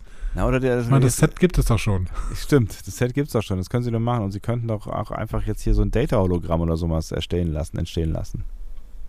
Ja, wir brauchen ja nur Reno wieder. Die muss ja auch noch irgendwo rumstehen. Ja, stimmt. Ja, es ist noch viel möglich. Ich bin sehr gespannt, was und, es, Und ja. ähm, nicht vergessen, Kovic. Oh ich ja. glaube ja, dass, dass wir bald Kovic sehen, der sich anfängt, sich mit der Anomalie zu beschäftigen. Oder vielleicht schon weiß, was es ist. Wer weiß. Ja, ich, also ich, ich habe jetzt so ein bisschen eine Sorge, ist vielleicht übertrieben, aber ich hatte mich so ein bisschen darauf oder darüber gefreut, dass wir so wissenschaftlich unterwegs sind, dass es hier um eine wissenschaftliche Anomalie geht. Ich habe jetzt so ein bisschen, auch nachdem du jetzt nochmal hier zusammengefasst hast, so ein bisschen das Gefühl, dass wir vielleicht dann doch wieder ein Tor in eine andere Welt haben oder irgendwas von, von ähm, von Wesen gemachtes oder sowas oder dass da vielleicht doch wieder irgend, irgendwer hintersteckt und nicht es nur, nur in Anführungszeichen um ein Phänomen geht. Äh, vielleicht wäre es auch am Ende zu langweilig, ich weiß es nicht, aber wahrscheinlich steckt da doch mehr hinter ähm, als nur irgend, irgendeine Anomalie. Nee, glaube ich nicht. Ich glaube, dass ähm, die Schreiber genau das machen, was ich mir hier an der Stelle wünschen würde. Nämlich, ähm, sie spielen Drama vor dem Hintergrund einer großen, äh, einer großen äh, Bedrohung. Dann äh, gehen wir an der Stelle doch mal äh, eine Wette ein. Wir haben es aber schon lange nicht mehr gemacht, oder? Das können wir gerne machen. 7.12. Es gibt ja, es gibt ja, es gibt ja, glaube ich, äh, um, ja. Das, um das mal nach, nachzuvollziehen, da musst du mir vielleicht auch ein bisschen helfen, so ähm, mhm. kulturell, also hochkulturell.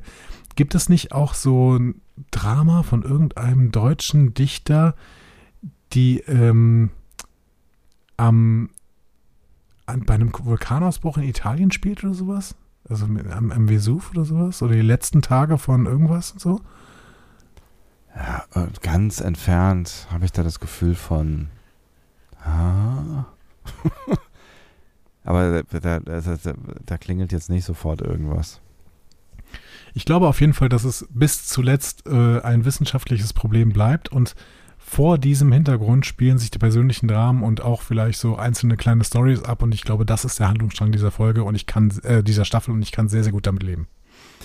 Ich, äh, ich würde dem folgen und das habe ich auch bis, bis vor kurzem auch irgendwie noch so gedacht, aber jetzt, je länger ich drüber nachdenke, glaube ich, dass ähm, dass es am Ende tatsächlich mehr sein wird, dass da am Ende mehr hintersteckt, dass das vielleicht ein Tor zu einer anderen Welt ist, die erforscht werden wird oder sowas, was ja immer noch ein wissenschaftliches Phänomen wäre, oder aber tatsächlich eine Verbindung zu einer neuen Spezies oder ähm, sowas, also das oder also dass da dass da irgend, irgendein Schicksal noch hinter hinter hinter diesem hinter diesem Phänomen.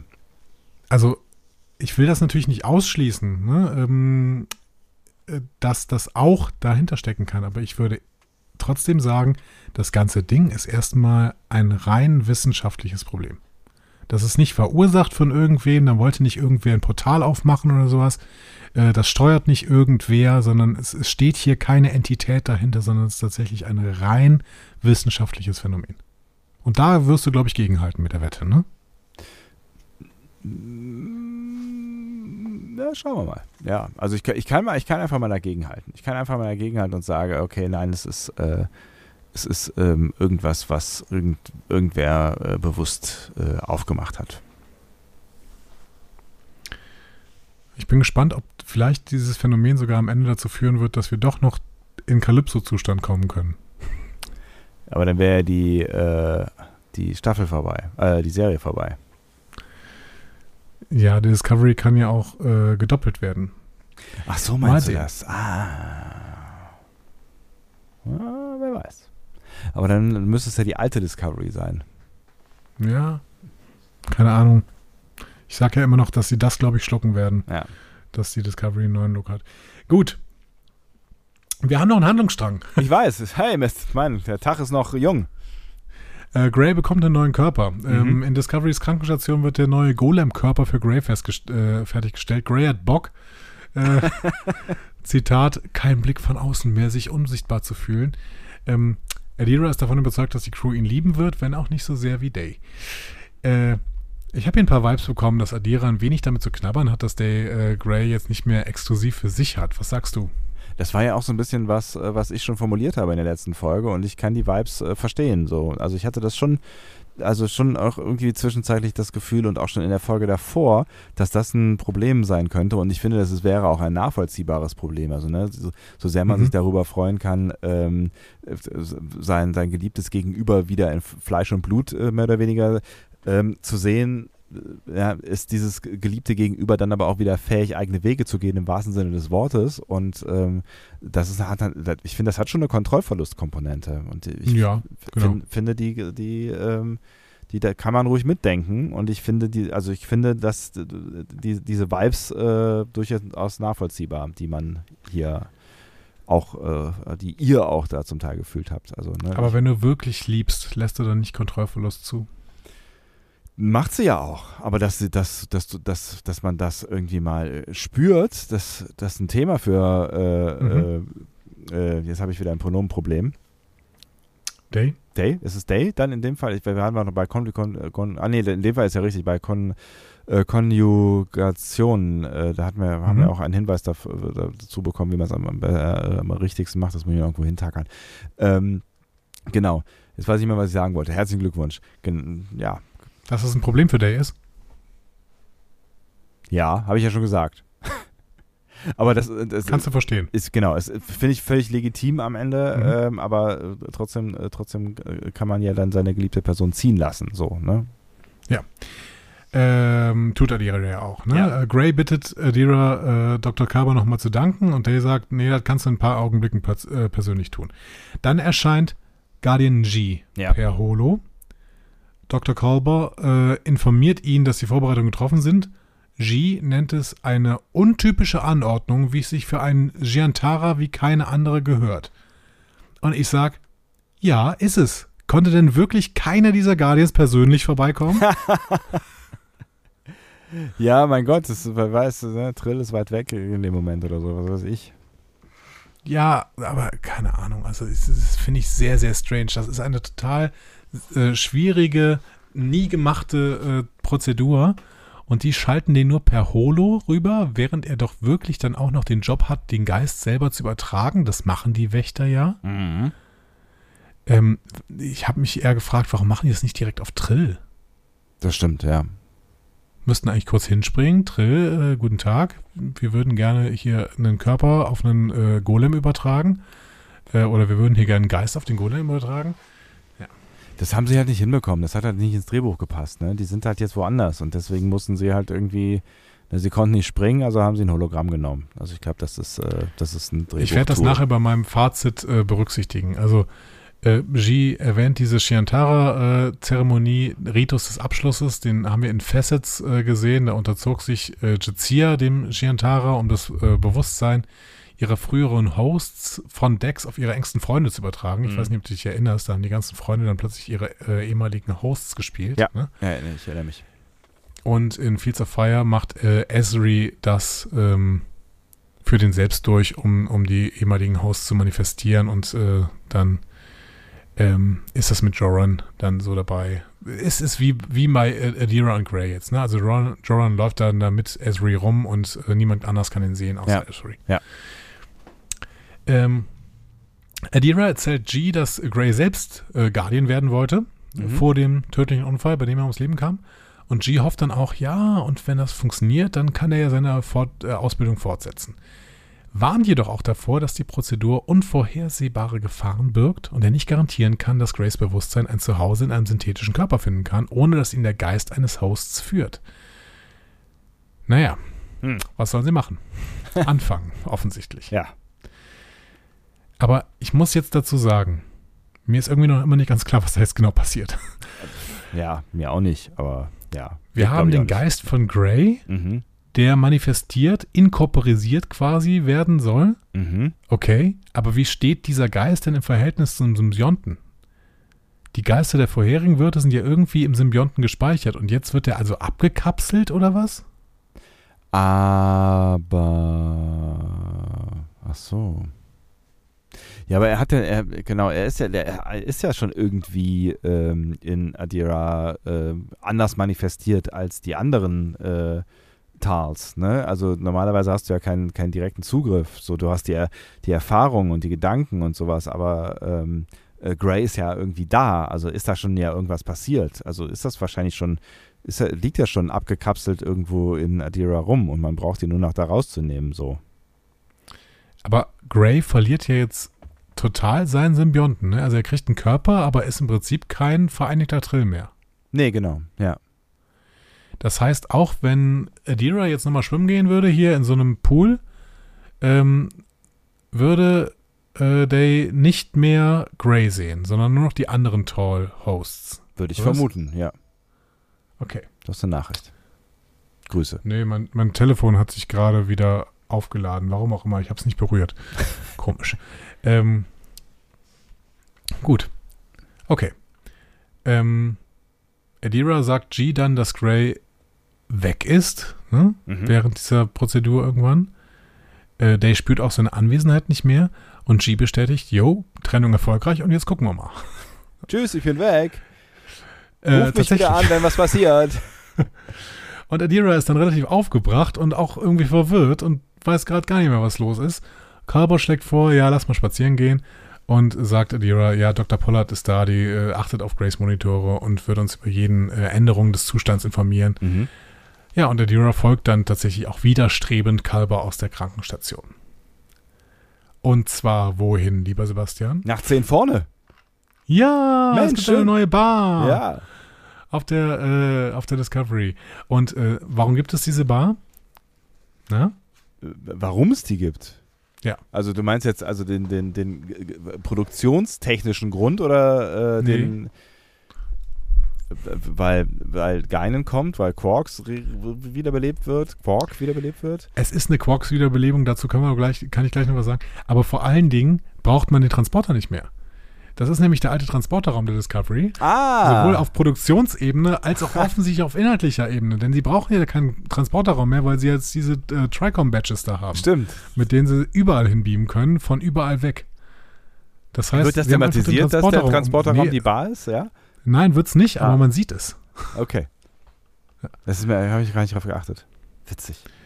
Ähm, aber tatsächlich, also ähm, wir, hatten, wir hatten das ja schon auf Promo-Bildern, diese Bar gesehen, aber mhm. ich frage mich, wie sehr kann man in Full Quark gehen? Ne? hast, du, hast du gemerkt, dass ein Barkeeper ein Ferengi ist? Nee, habe ich nicht gesehen. Hast du gesehen, dass in der Ecke ein Lorianer sitzt? Ernsthaft? nee, habe ich nicht gesehen. Oh, dass da man Dart spielen kann, dass alles in warmen Rot- und Gelbtönen gehalten ja, ist. Ja, dass man Dart spielen kann, das fand ich auch höchst bemerkenswert, ja. Ja. Also es ist äh, Full Quarks, ne? Das ist ja witzig, da muss ich ja mal reinschauen. Man muss allerdings da sagen, sowohl der Ferengi als auch der Lorianer haben Sternflotten-Uniformen äh, äh, an. Okay. Äh, das heißt, es ist vielleicht nicht hundertprozentig so, aber äh, allein, dass sie da sind, finde ich schon. Ja, auf jeden Fall. Also das ist wahrscheinlich auch kein Zufall. Ich will mehr Szenen in dieser Bar sehen, auf jeden Fall. Ja, bitte. Äh, Adira fragt sich, war das alles ein Fehler? Haben wir Gray getötet? Und Kalber erinnert Adira daran, dass es nicht äh, Days Entscheidung war, äh, aber Adira ist immer noch besorgt, dass Gray wirklich weg ist und warnt den Arzt, nichts darüber zu sagen, ähm, dass er immer in Days Herzen und Days Erinnerung sein wird. Äh, das will der jetzt wirklich nicht hören. Ja, es wäre auch der, wirklich der falsche Zeitpunkt, ganz ehrlich. Das würde ich in der Situation wirklich auch nicht hören wollen. Gibt auch Kalber zu. Ne? Hm. Ähm, Korber setzt sich dann mit Saru zusammen, ebenfalls in der Bar. Finde ich schön, dass Saru auch in, schon in die Bar gekommen ist. Ja. Und Saru fragt, ob Gray noch immer im Limbo sei. Mhm. Schöner Ausdruck. Ja. Korber bemerkt, dass es auf unbestimmte Zeit sein könnte und ähm, dass es die Unsicherheit ist, die Adira am meisten beeinflusst und äh, negativ ähm, runterzieht quasi. Klar. Woraufhin Saru mit einem wunderbaren Sprichwort antwortet. Mhm. Ähm, also im Prinzip beschreibt er damit Kalbers äh, Bemühungen, irgendwie der Schiffskanzler zu sein. Und er sagt, It is difficult to ride two whale beasts with only one set of buttocks. Oder um es auf, auf ein deutsches Sprichwort irgendwie runterzubrechen, also wenn, wenn das ein deutsches Sprichwort wäre, würde, hätte er gesagt, du kannst keine zwei Pferde reiten, wenn du nur einen Arsch hast. ja, vielen Dank. mhm. ähm, genau. Aber er lobt dann den Counselor Kalber. Und jetzt, wenn wir ehrlich sind, Kalber äh, ist doch jetzt der Counselor auf dem Schiff, oder? Ja, das hat doch auch äh, Michael schon gesagt, äh, äh ein paar Szenen davor irgendwann, oder? War das in der Folge doch? Ich glaube schon. Ich, ich meine, Saru sagt das ja hier irgendwie. Saru sagt das, aber das hat irgendwer noch, noch, noch mal bemerkt, irgendwie, dass, dass er jetzt der de facto Counselor ist. Kann ich mich nicht mehr dran erinnern, wenn das Michael auch mal gesagt hat. Oder irgendwie. Vielleicht war es in der Folge davor. Ja. Also Saru kann ja selber auch counseln, ne? aber Kalber ist es jetzt. Und das ist gut, dass die Discovery endlich einen Counselor hat. Absolut, ja, voll. Ich meine, Tilly geht ja auch zu ihm, um mit ihm über Probleme zu sprechen. Also und das auch irgendwie offiziell. Ja, genau. Und ähm, Detmar auch, ne? Ja, In der genau. Vorherigen ja. Staffel. Ja. ja. Saru gibt Kalber aber noch einen mit und sagt, ähm, manchmal ist einfach wichtig, dass wir nacheinander greifen. Und das gibt Corbin dann offensichtlich direkt an Adira weiter, denn Adira geht dann zurück zu Gray. Und greift. Und sagt, und greift, ja. Im ja. Prinzip schon, im ja. Prinzip schon. Er sagt ihm, wie seltsam es ist, ihn nicht fühlen zu können, mhm. nimmt dann äh, Grays Hand und verspricht, dort zu bleiben, mhm. bis er zurückkommen kann. Aber erstmal bleibt Gray nicht ansprechbar, bis plötzlich die Gehirnaktivität einsetzt. Mhm. Adira ist mittlerweile eingeschlafen und hält Grays Hand und Gray beginnt selbst Days Hand zu greifen, als er bei Bewusstsein äh, ist. Adira erwacht und fragt, ob er er selbst ist. Und Gray reagiert in Verwunderung hm, und sagt, ja, ich habe wieder eine körperliche Form. Äh, und das bin definitiv ich selbst. Mhm. Adira hilft ihm dann auf die Beine, als, als Kolber reinkommt ähm, und äh, sagt, ja, G ist auf dem Weg, ne? Und lass mal langsam angehen. Du hast gerade einen neuen Körper, an den muss ich erstmal gewöhnen. Aber Gray scheint keine Probleme zu haben. Läuft zum Arzt, umarmt ihn mhm. ähm, und sagt dann, ja, äh, ich hatte eigentlich die ganze Zeit Worte geplant, aber äh, irgendwie kommt das alles, bringt das alles nicht annähernd zum Ausdruck, wie ich mich denn wirklich fühle. Calber sagt auch, ist auch gar nicht nötig. Ja. Ne? G erscheint dann nochmal äh, über Holo, froh zu sehen, dass Gray zurück ist. Und Gray verspricht dann auch eine Umarmung, wenn sie sich persönlich treffen. Adira fragt nochmal, wie Gray sich fühlt. sicher ist sicher. Gray, ja. Gray sagt, ja, ich fühle mich halt jetzt dank euch wieder ganz zu Hause. Mhm. Ne? Ich habe gehört, was ihr gesagt habt. Äh, ich habe gespürt, wie ihr nach mir gegriffen habt. Ne? Mhm. Schön. Ne? Mhm. Callback auf Saru. Ähm, und Adira gibt zu, dass ähm, sie sich alle nicht sicher waren, ob er es tun würde. Ähm, ähm ja. Ja. Ja? Aber Gray versichert äh, ihnen jetzt, dass er immer mit ihnen allen verbunden sein wird. Blub. Und auch mit dem Tor-Symbionten in Adira. Wie auch immer, ja. ja. Fazit, Grace wieder da. Yes. Also, ja, wieder da kann man schon sagen. Er war ja, auf der Discovery war er ja noch nicht, aber ähm, ja. Nee, aber wieder das, in dieser äh, Welt, genau. Ging dann doch relativ schnell. Habe ich Ja. ehrlich gedacht, gedacht, dass das ein bisschen länger dauert, aber dafür ist Discovery ja durchaus auch bekannt, dass sie äh, sowas sehr, sehr schnell machen. Ja. Äh, und damit sind wir, glaube ich, bei einem Fazit für diese Folge. Jetzt schon, Mensch. Ja, ich kann nochmal das wiederholen, was ich eben gesagt habe. Äh, hau mal raus. Alles mit B fand ich gut. Also für mich waren die Book-Momente wirklich die Momente, die richtig gut äh, funktioniert haben. Und das betrifft den ganzen Science-Strang. Ne? Also ich fand auch alles das, was, was mit Stamets da so passiert ist, das fand ich auch alles sehr witzig. Also sowohl das auf der Discovery, also interessant und witzig, als auch dann auf Nivar. Und ähm, mich hat aber tatsächlich am ehesten äh, Books Geschichte äh, berührt, weil sie, finde ich, total authentisch erzählt worden ist. Mhm. Also das war für mich die, ähm, die, die ernsthafte Geschichte, die für mich am authentischsten erzählt äh, worden ist, neben dieser, diesem Wiss, Wissenschaftsstrang. Äh, und deswegen fand ich auch ähm, die Momente hinterher, ne, als Michael dann noch in, ins, ins Waldbett kommt, die fand ich auch richtig stark. Also ich fand das einen richtig guten Moment und ich finde da, da ähm, hat man auch zwei wirklich gute Schauspieler, die irgendwie, bei denen man irgendwie eine Chemie spürt, miteinander gut spielen sehen und ähm, den, ich fand den Moment auch richtig, richtig, da werden wieder einige von euch wahrscheinlich cheesy und so sagen und ich kann, ja, von mir aus, aber ich fand diesen Moment wirklich richtig gut und ich fand vor allen Dingen auch den Moment ähm, gut mit der Gedankenverschmelzung und dieser Erkenntnis daraus und äh, völlig nachvollziehbar auch, ähm, dass er da jetzt bei aller Trauer irgendwie was mitnimmt und das, das freut mich total für, für diesen Charakter und ähm, finde ich, ist eine total schöne Entwicklung. Also ich habe das, habe alles, alles mit Book wirklich sehr gemocht an dieser Folge. Punkt. Ich kann ein bisschen weitermachen. Also ich kann auch kurz den, den Rest. Ne? Also ich fand, ich fand die Geschichte mit, ähm, also wenn ich ein Ranking machen würde der drei Geschichten, so wie wir sie jetzt, oder der drei Handlungsstränge, so wie wir sie jetzt ähm, ähm, erlebt haben oder wie du sie jetzt äh, hier quasi nachgegangen bist, dann äh, wäre auf jeden Fall der, dieser Wissenschaftsstrang mein Favorite.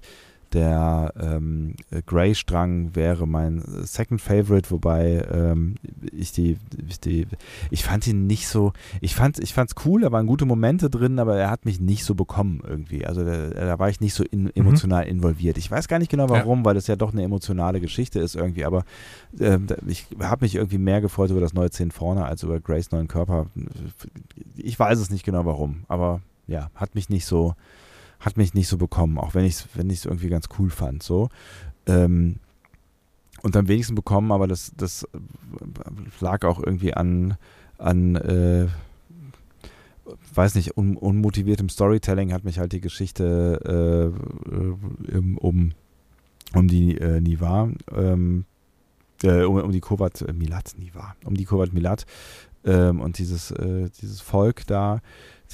Ne, wir haben ja über die Schwierigkeiten in der Story schon gesprochen, aber alles in allem weiß ich nicht. Da, da stand auch irgendwie nicht so richtig viel auf dem Spiel irgendwie gefühlt. Es ist, auch das hat mich emotional nicht so mitgenommen. Da fand ich tatsächlich, und deswegen bin ich, glaube ich, auch im, ebenso bereit gewesen, dass, äh, dass ich die, die Entscheidung äh, akzeptiere, dass Tilly mitkommt. Da fand ich tatsächlich, Tilly wa- waren, waren für mich die Lichtblicke. Also das fand ich, da, da, sie als äh, so ein bisschen auch äh, Comedy Relief so ähm, oder Comic Relief äh, fand ich fand ich sehr angenehm in diesem Handlungsstrang und für mich äh, die Highlights, der Rest hat mich nicht so nicht so ganz äh, so ganz überzeugt, ähm, auch wenn ich wirklich mein Möglichstes getan habe, mich äh, hineinzubegeben. Mhm. Also wieder eine Folge mit Licht und Schatten, so ein bisschen wie, wie die letzte Folge. Also die Sachen, die mir gefallen haben, haben mir wirklich gut gefallen. Ähm, die Sachen, die mir nicht so gut gefallen haben, haben mir wirklich nicht so gut gefallen. Deswegen ähm, sind wir hier wieder irgendwie da, wo wir in der letzten Folge schon, schon so ein Stück weit waren. Ja. Tja, Tja. Also ich, Ich ich, find die Fol- bin da, ja. ich bin da, ja. Jetzt, jetzt du. ich finde, die Folge will viel zu viel. Mhm. Ähm, diese Folge ist, im, ist sowas von Star Trek, dass es äh, aus, aus ihr nur rausprescht, alle drei Handlungsstränge äh, sprießen vor Star Trek und schreien Star Trek in jede Richtung. Also äh, du bräuchtest, äh, keine Ahnung, du musstest, du musst hier nicht an diese Folge Star Trek Discovery dran schreiben, um zu wissen, dass es eine Star Trek Folge ist. Ja. Das ist wirklich alles an dieser Folge schreit dich an. Ähm, und ich finde, das ist einfach zu viel. Also diese Folge nimmt sich viel zu viel vor. Äh, jede dieser Handlungsstränge wäre eine passable A-Handlung für, äh, für eine Einzelfolge gewesen, wo noch irgendwie eine B-Handlung hätte mitlaufen können und du hättest es sehr, sehr entspannt erzäh erzählen können. Und das ist tatsächlich auch in anderen Serien exakt so passiert. Mhm. Ähm, am ehesten ähm, passend fand ich dann auch die Wissenschaftsstory, die mir unglaublich gut gefallen hat. Passend in dem Sinne, dass, da, dass der auch der Umfang gegeben worden ist, den es gebraucht hätte. Mhm. Was aber vor allen Dingen daran lag, dass das Wissenschaftsdumping ja im Prinzip am Anfang stattgefunden hat und danach im Prinzip nur noch gesagt wurde, ja, wir finden auch nichts Neues. Ja, ja. So, ja, ne? ja, ja, ja. Ähm, und dementsprechend wurde da vor diesem Wissenschaftsding dann wieder persönliches Drama gemacht, was ich ja auch genauso sehen möchte. Also das, das funktioniert ja irgendwie Mhm. so, genauso. Deswegen hat es mir auch gut funktioniert, äh, hat es bei mir auch gut funktioniert und du hast es eben schon angesprochen.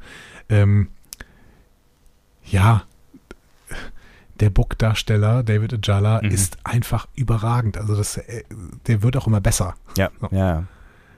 Ähm, und das ist, ist ganz, ganz toll. Also der, der spielt auch fast alle hier irgendwie an die Wand. Wobei er mit Anthony Rapp und äh, hat, er, hat er natürlich irgendwie jemanden, der ihm irgendwie ebenbürtig ist. Und das ist ein tolles Duo. Und äh, sie sollen bitte weiterhin diese beiden zusammen zeigen. Aber ich meine, ich habe sowieso nichts gegen die SchauspielerInnen von, von Star Trek, aber äh, von, von Discovery, aber was David Ajala hier ähm, aufs Tapet bringt, finde ich, finde ich ganz, ganz toll. Ja, aber auch mit, Ähm, mit, mit Soniqua, ne? Also ich finde auch, ich, ne, ich finde find schon, dass die, dass die zu be beide zusammen was haben. So.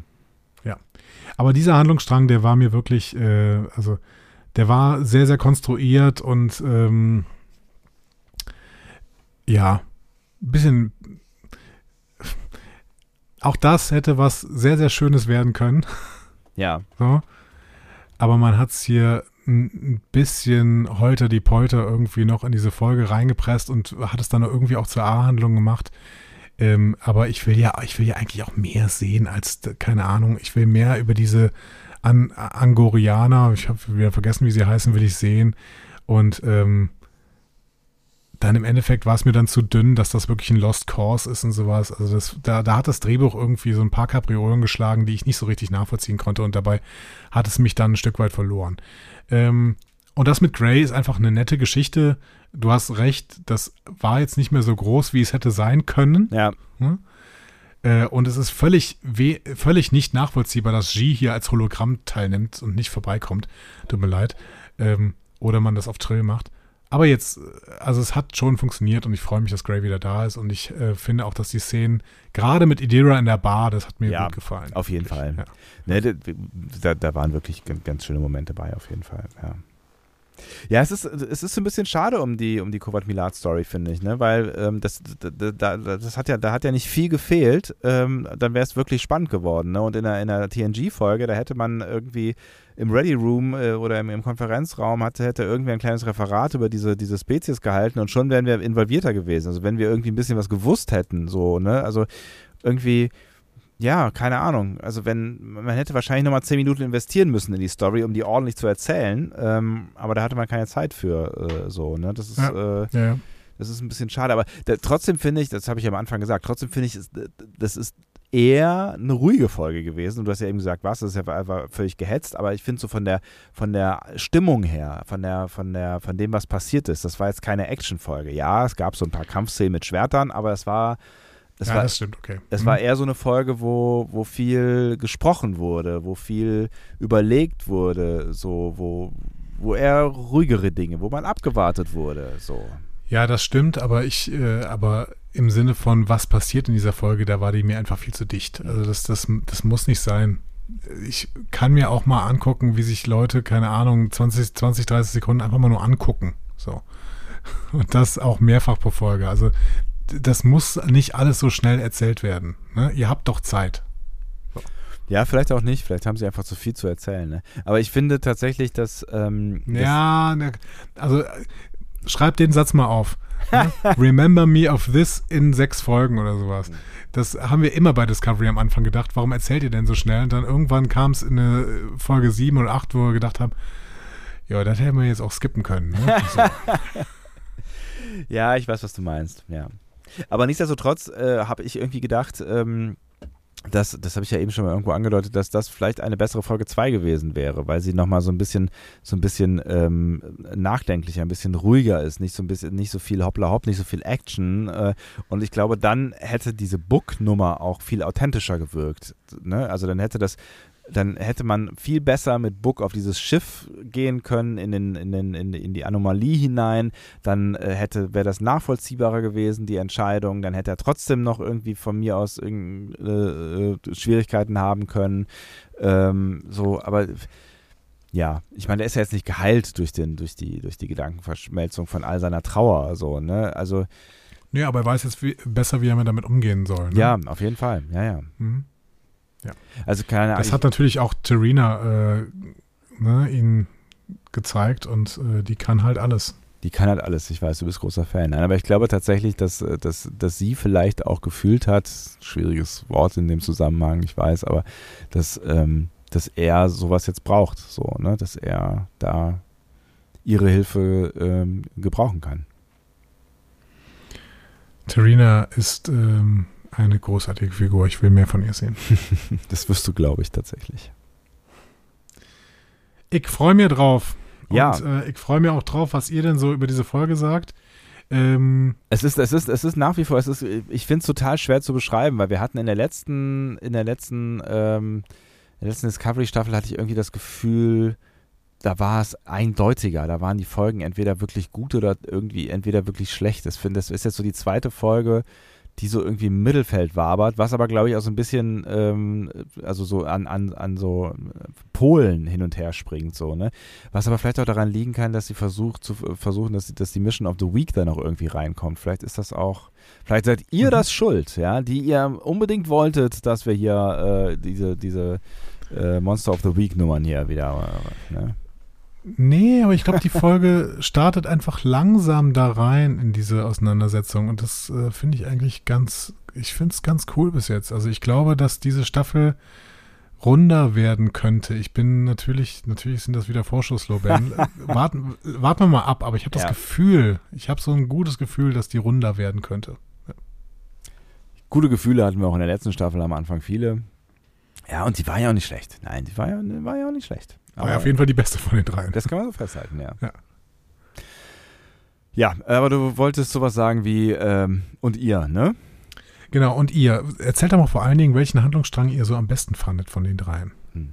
Ob das euch auch so ging, dass ihr das am Nivar Science Institute am äh, besten fandet oder ob euch vielleicht irgendwas an den anderen beiden so sehr fasziniert hat, was wir vielleicht auch noch übersehen haben. Das könnt ihr doch alles in diesen Kommentaren schreiben, die äh, äh, Anja uns gleich nochmal alle vorlesen wird, richtig? Richtig. Diskussionen zu folgen findet ihr auf discoverypanel.de oder sprecht eine Nachricht auf den Discovery Panel Anrufbeantworter unter 02291 ukta uk 2 Unter der 02291 ukta uk 2 erreicht ihr uns auch per WhatsApp. Außerdem gibt es uns auch bei Instagram unter Discovery Panel, bei Twitter unter Panel Discovery und bei Facebook unter Discovery Podcast.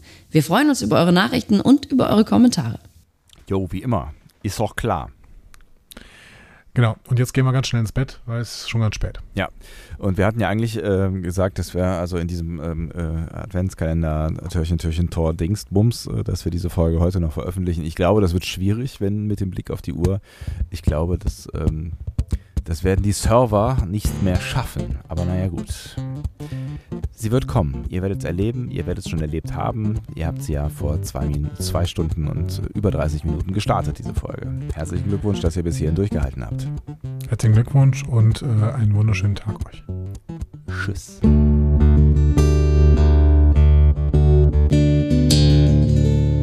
Mehr Star Trek Podcasts findet ihr auf discoverypanel.de. Discovery Panel Discover Star Trek.